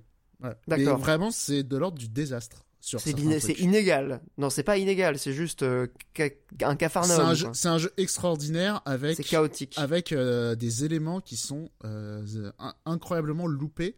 Et pour Ouais. le coup, ça a un peu affiné mon avis sur le 3. Euh, et notamment quand je disais que c'était un jeu qui avait, euh, en étant méchant, un balai dans le cul, en étant gentil, euh, que c'est un jeu, on va dire, élégant. Très sobre, ouais. c'est à voir. Parce que typiquement, au niveau du scénario, là où le jeu il a brillé, enfin là où le Xeno 3 il brille, c'est effectivement sur la relation euh, de Noah et Mio. C'est quand même Euh, le tous les personnages euh, de la team, je trouve. hein. Vraiment, les, les six sont incroyables. Le, le truc qui défonce et le truc où et le moment où le scénario décolle vraiment quand même c'est pas mal lié euh, à ces deux-là on va dire Oui, ça ah comme oui, ça oui, non, mais bien sûr. Ouais, et puis c'est clairement les deux principaux. Mais Ouais. je trouve que la- les six Et personnages de l'équipe sont, sont super. Ouais, mais ce que je veux dire, euh, quand, quand, quand même, c'est vraiment ça. Et après, euh, sur le truc de fermer la boucle et tout, euh, voilà, c'est élégant ou balai dans le cul. Je trouve qu'il en fait pas des masses. Et euh, c'est pareil, voilà, sur euh, la musique aussi. euh, elle en fait pas des masses. Et surtout là, pour avoir refait le 2, euh, on est vraiment beaucoup dans l'accompagnement. Je trouve qu'il y a peu d'audace. voilà, il y a peu d'audace, mais l'avantage de faire un jeu avec peu d'audace, c'est que il est hyper maîtrisé. Et pour le coup, le 3, euh, effectivement, c'est un aboutissement de plein de trucs, notamment en termes d'exploration. C'est vrai que pour avoir retouché au 2, c'est vrai que le 3, il, il est vraiment beaucoup plus réussi euh, de ce point de vue-là. au niveau des menus aussi, il est. Ça peut sembler fou, il est, mais c'est vraiment bien branlé dans le 3. Ouais, au final, il y a quelques petits soucis de, de design en termes du X, mais qui ont été corrigés par des patchs. Et encore, le vrai truc désastreux, c'est la musique du menu. Ça, effectivement, c'est incompréhensible. Qui est insupportable au bout de 50 heures, ouais. Ça, ça c'est vraiment un crime. Euh, L'accès à la minimap, je sais pas au final si ça a vraiment été remis. Alors que dans euh, le tu peux, si si, en tout cas, euh, tu peux le faire avec un raccourci euh, ouais, mais, très facilement. Dans le 3, il me semble, c'était un peu. Mikael, tu te souviens un peu de la. il y avait un truc avec la minimap dans le 3. Non, mais je crois justement, justement, que Bius nous avait corrigé après en nous disant qu'il y avait un raccourci qu'on n'avait pas vu. Et tu peux le changer en fait euh, rapidement. Oui, en fait, c'est que tu as une configuration des raccourcis rapides, or qui est vraiment pas le truc le plus ergonomique du monde. C'est pas intuitif. Mais une fois ça, le problème. que tu le sais et une fois que tu l'as mis en place, ça, résolu, ça résout le problème. Ouais, c'est ça. Il y, a, des gens qui nous l'avaient dit dans les commentaires aussi euh, pour l'épisode euh, consacré. Pour le coup, dans le 2, il y a un truc qui est bien branlé, c'est que c'est directement sur le stick gauche, l'apparition et le zoom sur la map. Donc ça, c'est mm. bien branlé. Le problème, c'est que la, carte, elle est inutile, c'est de la merde. Alors que dans le 3, elle est vachement bien, la carte. Enfin, voilà, c'est pour ça que j'ai joué au 2, ça m'a fait revoir... Euh, tu vois, je, trouve Xenoblade 3 euh, plus sec en ayant fait le, le 2, mais euh, je trouve aussi tellement réussi sur beaucoup de choses. Mais c'est un jeu dans lequel il n'y a pas grand chose à retirer, pas grand chose à critiquer, mais qui est peut-être un peu moins foufou, si je comprends bien, dans ces moments de vraiment de, Neketsu. Euh. Et, et, sur plein de trucs, c'est un jeu beaucoup plus sage de 3. Euh, ce, qui, ce, qui, voilà, c'est un peu à double tranchant. Il y a des gens à qui ça va plaire, il y a des gens qui vont trouver ça un peu sec. Moi, je suis un peu dans l'entre-deux, j'avoue. Ouais, je comprends, je comprends. Mais ça m'a, moi, ça m'a, ça m'a beaucoup plu. Euh, la, sobriété aussi, euh, le fait que le jeu tombe pas trop dans les poncifs euh, JRPG qui, au bout d'un moment, je pense, finissent par agacer pas mal de monde. Je pense que c'est aussi le jeu qui a fait découvrir la série à pas mal de monde. Hein. Il a une très bonne presse, très bonne vente. Et c'était la meilleure manière. c'est le meilleur. dire, pour découvrir. Euh, j'allais dire objectif, mais c'est pas le meilleur mot, mais on va dire d'un avis de testeur entre guillemets ou ouais, c'est ça, d'un avis de testeur, mieux. Hein. Voilà, je pense que c'est le meilleur Xenoblade euh, vraiment. Ouais, je, je suis assez d'accord là-dessus. Euh, quel était des pardon, je me bafouille, je crois que c'est la, la, fatigue accumulée. Quel est ton top 3 au final, Monique? Parce que Xenoblade, tu l'as mis en 2. Exactement. Toujours expéditif. Encore un 7 sur 10. Sol Cresta. Voilà, c'est le jeu Platinum de cette année que personne n'a calculé. Tout le monde s'en battait les couilles, hein, désolé. Ah, mais totalement. Bah, après, c'est vrai qu'il est sorti. Bah, pareil, il est sorti en même temps que Babylon Fall. Euh, donc, euh, mauvais Putain, mais Platinum, euh, très mauvais début d'année pour eux, quand même. Hein. Bah, et quand même, le studio a sorti trois jeux cette année. Ouais, c'est ouf. Non, ce que je me disais, ils ont côtoyé vraiment le, succès notable et les trucs, les bides monstrueux, quoi. Bah, dans le même genre, il y a Monolith, hein, Xenoblade 3, ils ont bossé sur, sur Splatoon et ils bossent sur Zelda. Hein. dans le même genre, euh, en un an, euh, ça fera trois jeux aussi. Et euh, non, et le truc, donc ça, Cresta, très rapide, c'est un shoot'em up qui, qui a une suite à Terra Cresta et Moon Cresta, donc c'était des shmup un peu cafard des années 80. Là, l'idée, c'était de d'imaginer une suite à ces jeux. C'est pour ça qu'il a une gueule un peu c'est pour ça qu'il ressemble un peu à un, shoot des années 80 euh, et en même temps euh, visuellement ça ressemble à des images digites donc plutôt années 90 voilà donc euh, il a aussi côté Frankenstein mais qui est pas inintéressant quand même. Mais après voilà c'est super sympa à jouer. La courbe de progression elle est assez généreuse Enfin, il y a plein de modes de difficulté. On peut jouer les niveaux en par un. Euh, L'OST, elle est super. Elle est même pas sur YouTube pour, pour donner le niveau de désintérêt du jeu. Sur Spotify non plus? Bah non. alors, que, alors que c'est quand même une OST composée par Yuzo Koshiro. Il a fait plusieurs versions sur plein de synthés. Euh, sur plein de vieux synthés qui étaient dans plusieurs euh, bandes d'arcade et tout. Enfin, c'est une dinguerie. Ouais, et, putain, c'est ouf. Et voilà. Mais après, c'est vrai que c'est difficile à conseiller parce que 40 euros le jeu, euh, voilà. Et sachant que le mode story il est à part et c'est 10 euros ou 20 euros, je crois, plus cher. Donc bon. Voilà, c'est un peu compliqué. Mais euh, sympa. Mais c'est à l'image de cette année, voilà, c'est un 7 sur 10. Euh, avoir un shoot'em up sympa, ça fait plaisir, mais voilà quoi. Ok, bon bah écoute, merci, merci Monique. Mikael, quel était toi ton numéro 3, la médaille de bronze de cette année pour toi? Alors, Xenoblade 3, Donc voilà. Je ah ouais, bah du coup on l'a mis exactement à la même position. Euh. Voilà, donc je vais pas développer davantage, on en a aussi longuement parlé. Euh, voilà. Ah, on l'a tous les trois mis dans le top 5, donc c'est dire quand même que c'est un jeu qui a fait pas mal euh, consensus. Et notamment chez des gens qui étaient pas forcément des fans de Xenoblade. Ah, ou des... ça, je pense pas qu'il a fait beaucoup de déçus le 3. Non, bah, c'est ça qui est Si t'aimes le JRPG, c'est une valeur sûre, hein, il faut l'acheter. Hein. Bah, c'est surtout que, ouais, on se disait ça tout à l'heure, mais des JRPG ambitieux qui essayent de, voilà, de maintenir le genre à flot euh, en 2022, euh, c'est clairement pas, euh, c'est clairement pas ça. Ah, hormis chez les indés où il y a des trucs, là j'ai vu qu'il y avait Chain Echoes qui avait un succès assez ouf, ouais, mais... qui me Quand tapé je dans d'ambition, je, je parle de pas forcément des ambitions créatives, hein, je parle d'ambition business quoi. ah bah oui oui. Un JRPG avec autant des mainstream quoi. Un JRPG avec autant d'argent, il n'y en a pas beaucoup quoi. Enfin le jeu, ce qu'on disait, le jeu, il est en termes de contenu, il est gigantesque, il est quasi intégralement doublé. Enfin, c'est ouais, c'est ouf. il y a trois quarts des dialogues qui sont doublés. Ouais. Les cinématiques aussi, c'est quand même autre chose que euh, voilà. tu vois les cinématiques de Dragon Quest 11, c'est quand même autre chose. Xenoblade 3. Ouais. Ah, c'est un des gros points forts du jeu en vrai. Euh, toute cette partie euh, cinématique, c'est c'est ma boule ce qu'ils ont fait. Hein.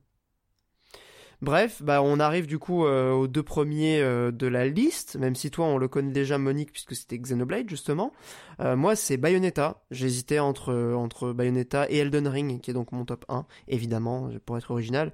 non, bah j'ai vraiment hésité hein, sans déconner, c'est pas pour faire le mec qui veut pas mettre Elden Ring en top 1 mais Bayonetta 3 c'est c'est un jeu Enfin, si vous aimez le genre, si vous êtes euh, déjà, euh, si vous avez apprécié les premiers et que vous êtes, euh, voilà, vous avez un affect pour le personnage, pour le, la licence et pour le beat'em up en général, c'est un incontournable absolu. C'est probablement ce qui s'est fait de mieux dans le genre depuis 10 ans. Enfin, c'est depuis le 2, quoi.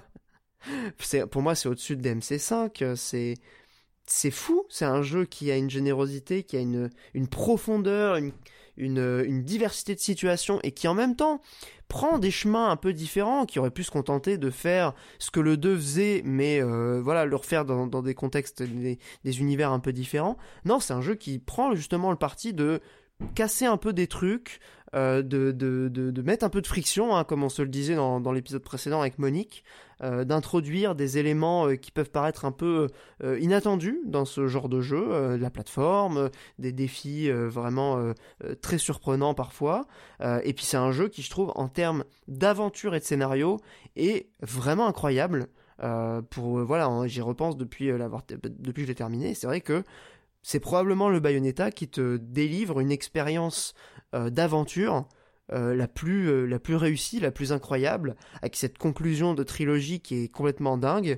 Et j'espère que ce qu'ils ce qu'ils annoncent là avec Bayonetta Origins, bah, sera évidemment pas un beat'em up à la Bayonetta 3, ça a l'air d'être un projet un peu plus modeste, mais ça creusera encore ce lore qui, dans les deux premiers, je le trouvais sympa, mais m'avait pas non plus subjugué. Là, vraiment, je me suis énormément attaché à l'univers, au personnage, euh, et j'ai trouvé que euh, sur le plan de l'écriture, euh, isolément, il y avait un truc dans le 3 qui était, qui était particulièrement réussi. Viola, c'est, une dinguerie, c'est, un, un personnage incroyable, moi j'ai adoré. les personnages qu'on connaît, ils sont, ils, sont, ils sont incroyables dans ce jeu. Non, bah voilà, Bayonetta 3, euh, presque jeu de la décennie, hein, comme le disait Monique la dernière fois. Je sais qu'il est, il est bien placé chez toi aussi, du coup, Monique? Ouais, moi, rapidement, bah, c'est mon Gauthier, hein, Bayonetta 3. Euh, bah ouais, c'est ce que j'ai compris. Euh, hein. Vraiment un jeu que j'ai trouvé extraordinaire sur, sur, comment dire, les, seuls trucs qui qu'on pourrait lui reprocher, c'est pas des choses qui, c'est des choses dont je me fous un peu, quoi les, les, qualités euh, écrasent tellement euh, tout ce qui est potentiellement reprochable.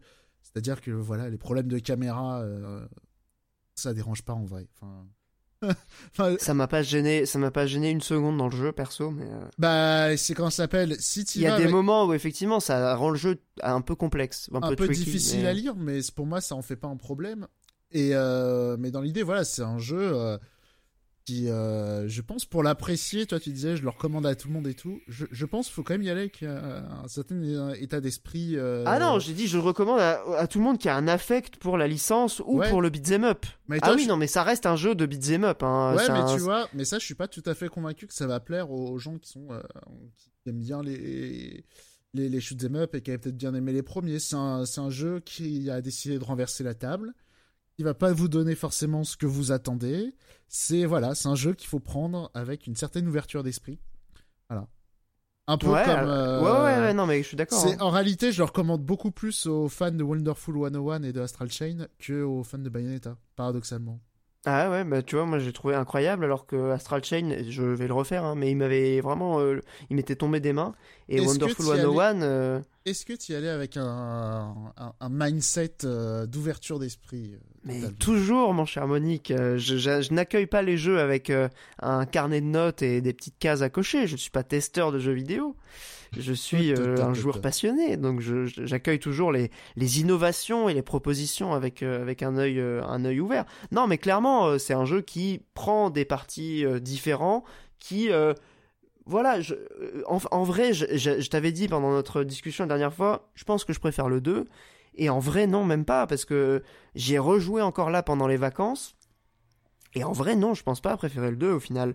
Je pense que c'est un jeu euh, qui, pour des raisons différentes, mais euh, qui, certes, euh, va probablement pas vous deliver le même ride que le 2, qui est, qui est un jeu pur, qui est un jeu sans, sans gras, sans, sans, sans rien à enlever. Le 3, il y a rien à enlever non plus, mais il est un petit peu plus chaotique, il est un petit peu plus, euh, comment dire, éclaté dans sa proposition. Et en réalité, bah, je trouve que bah, ça en fait, ça en fait pas un moins bon jeu pour autant, parce que les trucs qu'il essaye, euh, globalement, il les, il les réussit tous. Et, et en termes d'aventure, encore une fois, c'est pour moi un des trucs importants du 3, c'est que il m'a fait vibrer sur le plan scénaristique, ce que les deux premiers n'avaient pas fait. Donc euh, voilà, je pense que ça, ça a fait partie aussi de l'affect que j'ai pour le 3, euh, peut-être encore plus que pour les deux premiers, quoi.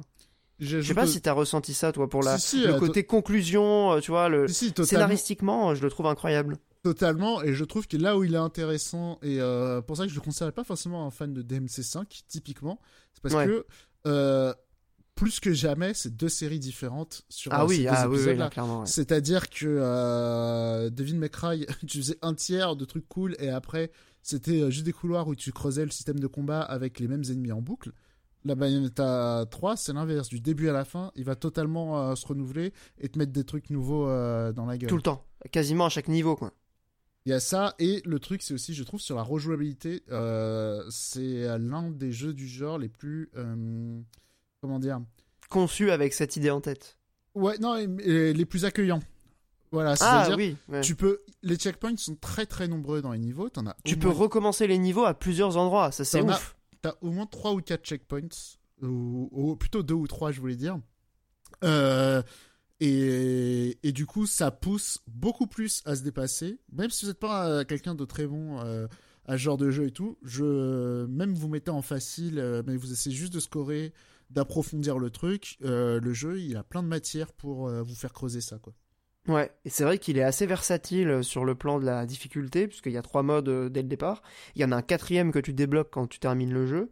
Et, euh, et en fait, il est, il est vraiment euh, presque un, un peu à la carte, ouais, comme tu dis. Tu peux à la fois creuser l'aspect scoring, tu peux creuser l'aspect un ça. peu difficulté. C'est ça la force d'avoir un jeu avec beaucoup de gras, hein, justement. C'est Ah que bah ouais, ouais, plus de gens peuvent y trouver euh, leur compte pour peu qu'ils y aillent avec un esprit un peu ouvert.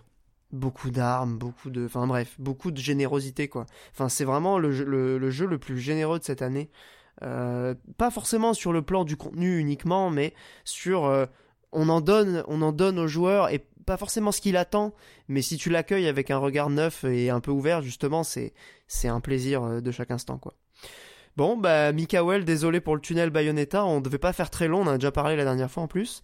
Euh, c'est c'est quoi, toi, ton, ton, numéro, euh, ton numéro 2 Euh, Triangle Strategy. Ah bah oui, évidemment.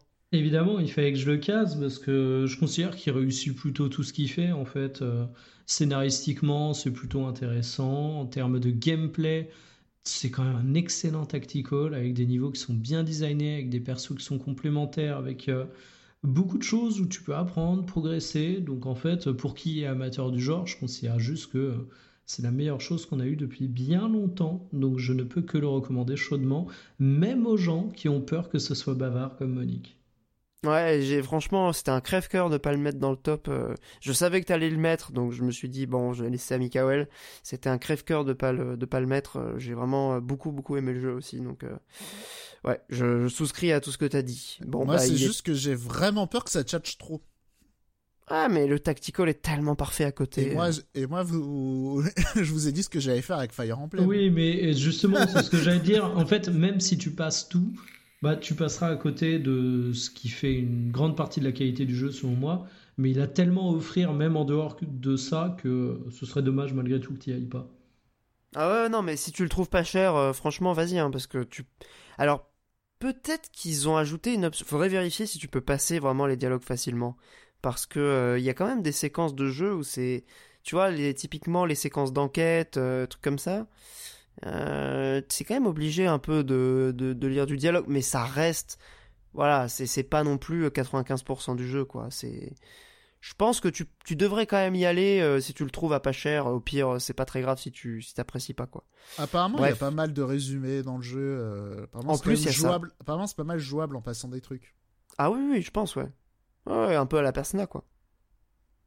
Bref, du coup, on passe. Ah, ah, enfin, pour le coup, ouais, justement, Persona, tu peux pas passer tant que ça. Bon, il y a quand même des, il y a quand même des trucs, euh, les résumés des dialogues par, euh, par téléphone. Ouais, là, ça euh. représente 5-10% des dialogues max. Ouais, ouais, ouais. c'est pas, pas énorme non plus, quoi. Mmh. Ouais, après il y a les préparations de mission aussi. Moi je passais un peu vite les dialogues. Bref, on n'a même pas parlé de Persona. Euh, bah, on passe au top 1 parce que il se fait tard. Moi mon top 1 évidemment pouvait-il en être autrement? C'est Elden Ring. Voilà, c'est tout. Je, n'en ajouterai pas plus parce que on a déjà tout dit sur le jeu. Voilà, top 1 Elden Ring. Euh, je, m'en veux de pas être original, mais en même temps, j'ai passé 250 heures dessus.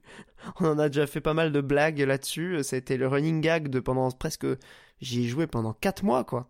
4 mois d'affilée, ça a été quasiment mon jeu exclusif. Euh, et euh, j'en garde des souvenirs absolument hallucinants. J'y repense encore régulièrement et je me dis, faudrait... Des fois, je me dis, j'ai envie d'y rejouer, je me dis non, parce que sinon, je suis reparti pour 100 heures et ça va être l'horreur, quoi. Mais bon, il n'y a pas beaucoup de jeux qui me font ça et Elden Ring, bon, bah, je pense que ça a été un rouleau compresseur de l'industrie et je pense que c'est pas pour rien, même si c'est pas un jeu parfait. et c'est peut-être même Enfin, c'est même pas mon From Software préféré en fait. Bloodborne est, encore au-dessus pour moi. Et peut-être aussi Dark Souls 3. Mais quand même, hein, Elden Ring, euh, ça reste euh, incroyable. Voilà. Euh, petite mention honorable, Kirby, bah God of War on a parlé, Kirby c'était cool, les Tortues Ninja c'était cool, et Immortality bah j'ai pas suffisamment joué, j'aimerais bien m'y remettre un jour, je vois le potentiel du truc mais pour l'instant, ça m'a pas accroché, même si euh, je vois le, je, peux, je peux voir le génie euh, entre entreapercevoir le génie du truc, mais euh, mais pour l'instant, j'ai pas encore assez joué pour le mettre dans dans mes jeux de l'année, quoi.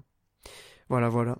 Mikael, tu es, tu es donc le, tu vas conclure cette séquence des tops traditionnel de. Bah, moi, elle est plutôt classique. Hein. Euh, vous l'aurez compris, c'est God of War. Étant donné tout le bien que j'en ai dit au cours du podcast et le fait que j'avais pas évoqué jusqu'à présent dans mon top, je vais pas le développer vu qu'on l'a fait il y a littéralement bah euh, une heure. Mais, euh, mais je, je justifie bien cette première place dans le sens où c'est un jeu qui me ressemble aussi. Vous le savez, je suis un peu le Yankee du podcast, je suis un peu le normie du podcast à consommer du jeu AAA occidental. Euh, et du coup, je me devais déjà de respecter cette étiquette. Et en plus, euh, je considère vraiment qu'en fait, quand j'ai fait un petit peu le bilan de la qualité des jeux dans leur genre, euh, Triangle Stratégie, je vais pas te dire que c'est le meilleur tactical ever. J'ai des Fire Emblem qui m'ont fait une meilleure impression. Xenoblade, euh, c'est pas non plus le JRPG qui m'a marqué le plus au cours de ma vie. Je l'ai pas fini toujours à l'heure actuelle. Et en fait, tu vois, j'ai cette petite nuance à chaque jeu. Alors que God of War, euh, tu parlais d'achèvement de la formule, vrai ou pas, par rapport à la nuance qu'a apporté Monique. Mais disons que ça correspondait tellement à ce dont j'avais envie. Et en plus, ça m'a surpris que euh, J'en parlerai pas comme d'un grand jeu dans 10 ans. Ce sera pas un jeu qui sera fondateur dans ma culture vidéoludique. Il y a des jeux que, qui, sont, euh, qui, qui, sont beaucoup plus marquants pour moi, mais paradoxalement, euh, c'est vraiment un jeu qui mérite son titre de GOTY parce que il, remplit toutes les missions et il surprend même. Quoi. mais c'est le en fait, c'est le meilleur de son genre. Hein. Quand il réfléchit. C'est aussi simple que ça. Ouais. Et tu verras, et tu verras la fin je pense que il y a peut-être moyen que ça reste. Moi, dans quelques années, je pense que ça, ça me restera en mémoire parce que la fin, c'est vraiment une masterclass, je trouve. Hein. C'est le jeu est ouf. Enfin, c'est un jeu qui te met des baffes, qui est ultra impressionnant.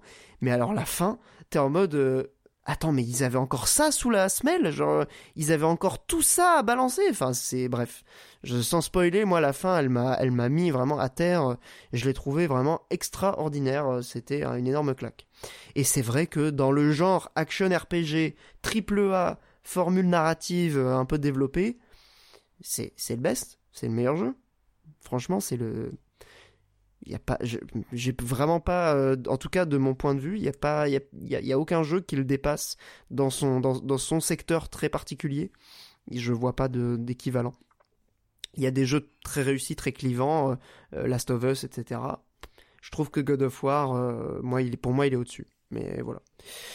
Bref c'était donc la traditionnelle séquence des tops. Et en vrai le normie du podcast je pense que je le suis un peu aussi mais au moins toi t'as l'honnêteté de le dire. Moi j'ai vraiment ce complexe du troll et ce complexe du, du critique euh, qui va absolument euh, pinailler sur des trucs. Ah, tu sais à partir, en vrai... à partir du moment où tu défends oui, devant Monique des tower défense sur mobile, tu abandonnes.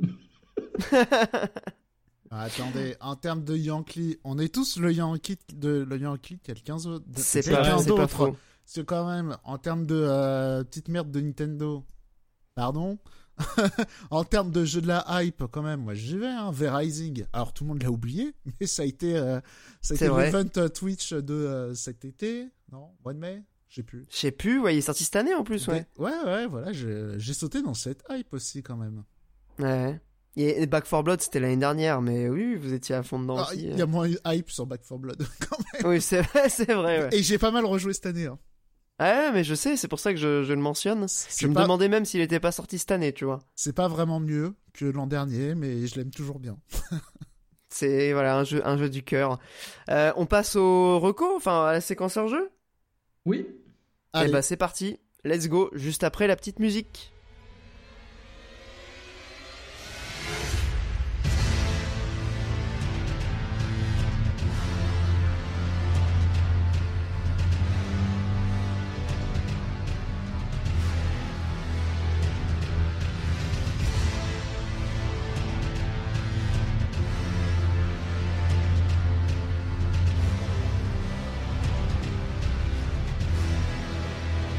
Bah après ce seul et unique jingle du podcast, puisque du coup le bilan et les tops ont concentré 95% de l'émission, on va faire bah voilà ce qu'on fait à chaque fois, c'est-à-dire vous recommander une série, un film, un bouquin, une BD, bref, euh, la séquence des recos, et je vais commencer avec euh, la saison 2 d'un animé je sais même plus si je voulais déjà recommander dans le podcast, je crois pas mais peut-être. Donc euh, bon, les, auditeurs fidèles et, attentifs pourront peut-être me corriger. Euh, c'est Made in Abyss euh, qui donc a eu sa saison 2 cette année, qui est terminée en 12 ou 13 épisodes. bah que dire si ce n'est que pour moi c'est clairement un des meilleurs animés de ces dix dernières années. c'est c'est assez trash. En fait, c'est assez particulier d'en parler parce que c'est un animé qui a une gueule ultra mignonne avec des persos kawaii, euh, tu peux te dire ah mais c'est très bien, c'est bon public et tout. Et en fait, c'est un animé qui te parle de sujets ultra deep et probablement aussi euh, ultra euh, sensibles qui parfois peuvent aussi clairement mettre mal à l'aise. Euh, donc voilà, faut, faut y aller avec, euh, on va dire, le cœur accroché et une certaine, euh, comment dire, pas avoir tous ces trigger warnings activés quoi. Il faut l'accueillir avec un regard ouvert, essayer de, de comprendre ce qu'il a raconté derrière ça. parce que il peut être assez cru, assez, assez difficile même, parfois insoutenable, mais toujours avec ce souci de raconter des choses et en même temps avec un sentiment d'aventure, un world building, une musique absolument euh, géniale. Bah, pour le pitch, je, vous le fais rapidement. Donc le pitch, c'est que à un moment donné, euh, on découvre sur Terre un gouffre euh, monumental dans lequel il y a des espèces endémiques et euh, des choses absolument incroyables, des éléments un peu fantastiques qui se passent euh, quand tu descends en fait. voilà, il va, ça va affecter ton corps de telle manière. Les, les, les, les, êtres humains, les animaux sont affectés de manière différente, mais toujours avec un élément un peu fantastique. Et bah, l'idée c'est que personne qui est allé au fond n'est jamais remonté, donc on ne sait pas ce qu'il y a au fond. Et bon bah l'histoire, ça va suivre deux personnages qui vont se retrouver à descendre dans l'abysse pour retrouver la mère euh, d'un des persos. Ça c'est pour le pitch vraiment euh, rapide. Et euh, bah en fait c'est ultra surprenant. C'est à la fois de l'émerveillement face au world building justement qui est qui est vraiment génial et en même temps c'est un truc qui te raconte des choses très sérieuses et très profondes. Donc voilà, la saison 2 est, est tout aussi bien que la première, c'est sublime visuellement, euh, voilà, que dire, c'est un régal sensoriel, c'est euh, euh, c'est bien écrit, les personnages sont incroyables, ça raconte des trucs sérieusement intéressants. Donc voilà, Made in Abyss saison 2 c'est disponible, je crois quand même oui, légalement c'est disponible sur Crunchyroll. Donc bah voilà, si vous êtes abonné ou pas, vous pouvez aller voir ça. Et évidemment, moi je l'ai chopé en, en VHS en super qualité en plus. Donc je suis bien content de l'avoir découvert de cette manière-là. Voilà, voilà pour ma reco. Monique, quelle est ta reco? Ouais, euh, moi rien de nouveau parce que euh, je crois la seule série que j'ai matée depuis euh, quelques temps, c'était pas si dingue. C'est la dernière saison de Jojo. On prend quand même, mais c'est pas très recommandable. du coup, voilà, je, je reparlais d'un album, je crois que j'en ai déjà parlé, mais on va dire euh, malgré moi, mon album de l'année, si j'en crois Spotify, euh, c'est du coup euh, l'album qui est sorti cette année, Prince Daddy and the Hyena, album éponyme hein, du coup. ah oui, en avais, mais t'en avais parlé, ouais. ouais mais c'est très bien, du coup, c'est ton album de l'année. C'est ça, voilà, à l'heure des tops. Et voilà, j'invite tout le monde à jeter une oreille, voilà, c'est... c'est plutôt je suis allé voir sur Wikipédia comment ils classent ça. Euh, alors, punk hardcore, power pop, post hardcore, indie rock. Euh, c'est un peu compliqué à pitcher. C'est un peu inclassable, du coup, j'ai l'impression. Bah, alors que pour le coup, il y a sur Wikipédia aussi, il y a un extrait d'une interview où il y a un gars du groupe qui dit c'est un mélange entre Weezer, Les Strokes, Jeff Rosenstock et Green Day. Et au final, c'est plutôt cohérent. On va dire, il y a même des sonorités un peu funk dans, le, dans cet album-là. Et euh, voilà, masterclass. Trop bien. Bah, merci Monique. Belle recommandation musicale. Et je, il me semble avoir euh, aussi écouté euh, au moment de la reco, la première reco, mais je m'en souviens plus. Donc je vais, je vais rejeter une oreille pour, pour honorer ta, ta recommandation. Mika, Mikael, est-ce que tu as une reco ou je te prends au dépourvu Non, non, ah bah, j'en ai deux très rapides, mais qui sont vraiment des, des recos un peu au tiède, parce que moi, en actualité, c'était c'était le football.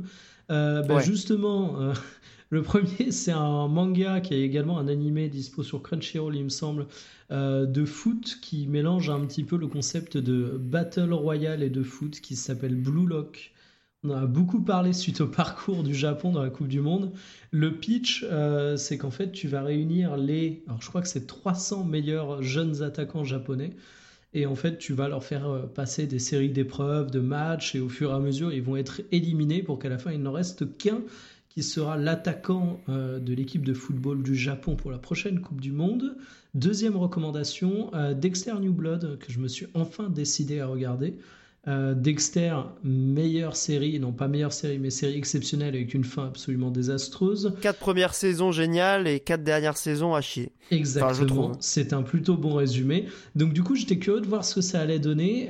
sans spoiler, ça se renouvelle plutôt bien. Il y a même des liens qu'on pourrait faire avec God of War ah ouais j'ai trouvé que c'était vraiment plutôt cool. Euh, c'est un 7 sur 10, ça va pas aller beaucoup plus haut, mais ça fait plaisir de retrouver notre cher Dexter Morgan et ça fait vraiment plaisir de voir que ça a rebondi par rapport aux dernières saisons catastrophiques. Donc pour tous les nostalgiques de Dexter, bah, dites-vous que c'est un moyen de vous réconcilier un petit peu et de rester sur une note un peu moins amère que les dernières saisons de la série originelle.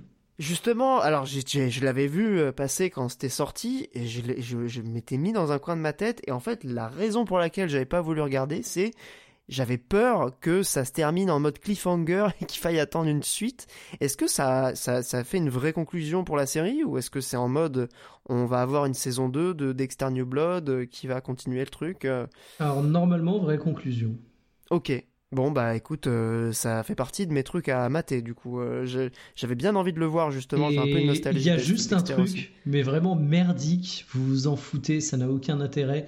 Mais en fait, il y a des moments où tu sais, as genre des génériques et tout. Euh, mais tu sais, euh, très classique, hein, c'est genre le logo qui va apparaître à un moment à la fin de la série ou euh, vraiment de l'habillage et ça fait un peu Marvel et ça colle pas du tout avec la série.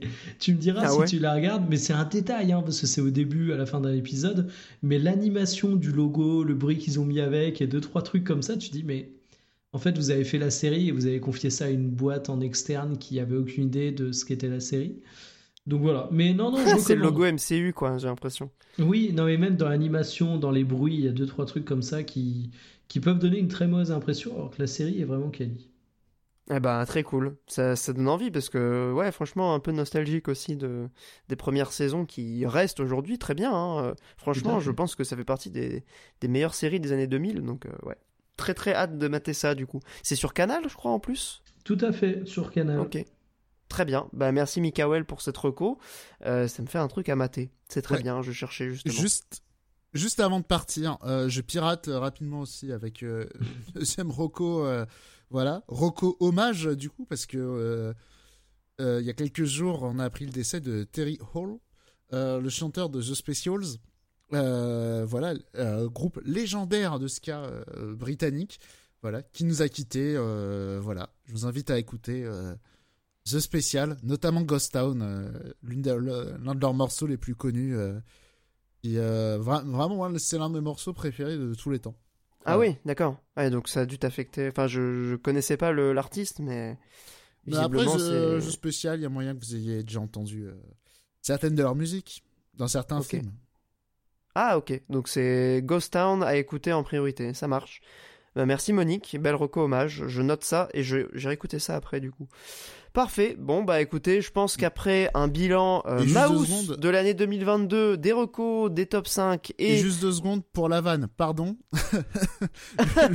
le, chanteur donc, qui est décédé, euh, Terry Hall, il ressemble beaucoup à Emmanuel Todd. Donc voilà, imaginez que c'est Emmanuel Todd qui chante. C'est bon, tu peux reprendre. tu vas me pourrir mon, mon écoute là. Il, il, était vieux du coup, euh, ce fameux Terry Hall? Il est de 59, voilà, 63 ah, oui. je compte bien. Donc génération, euh, c'est quoi les, les, les, dates de parution? Années 80 j'imagine? 70, 80 Fin 70 si je me souviens bien. Ah, en plus, il est mort d'un cancer du pancréas, donc le truc fulgurant, euh, totalement inattendu. Il est mort à 63 ans, c'est très jeune. Bref, j'ai réécouté ça. Merci Monique pour cette reco. Et, euh, je me prépare à tout moment à me faire hacker la parole par Monique pour une troisième Reco Express. C'est bon, j'ai plus rien à dire.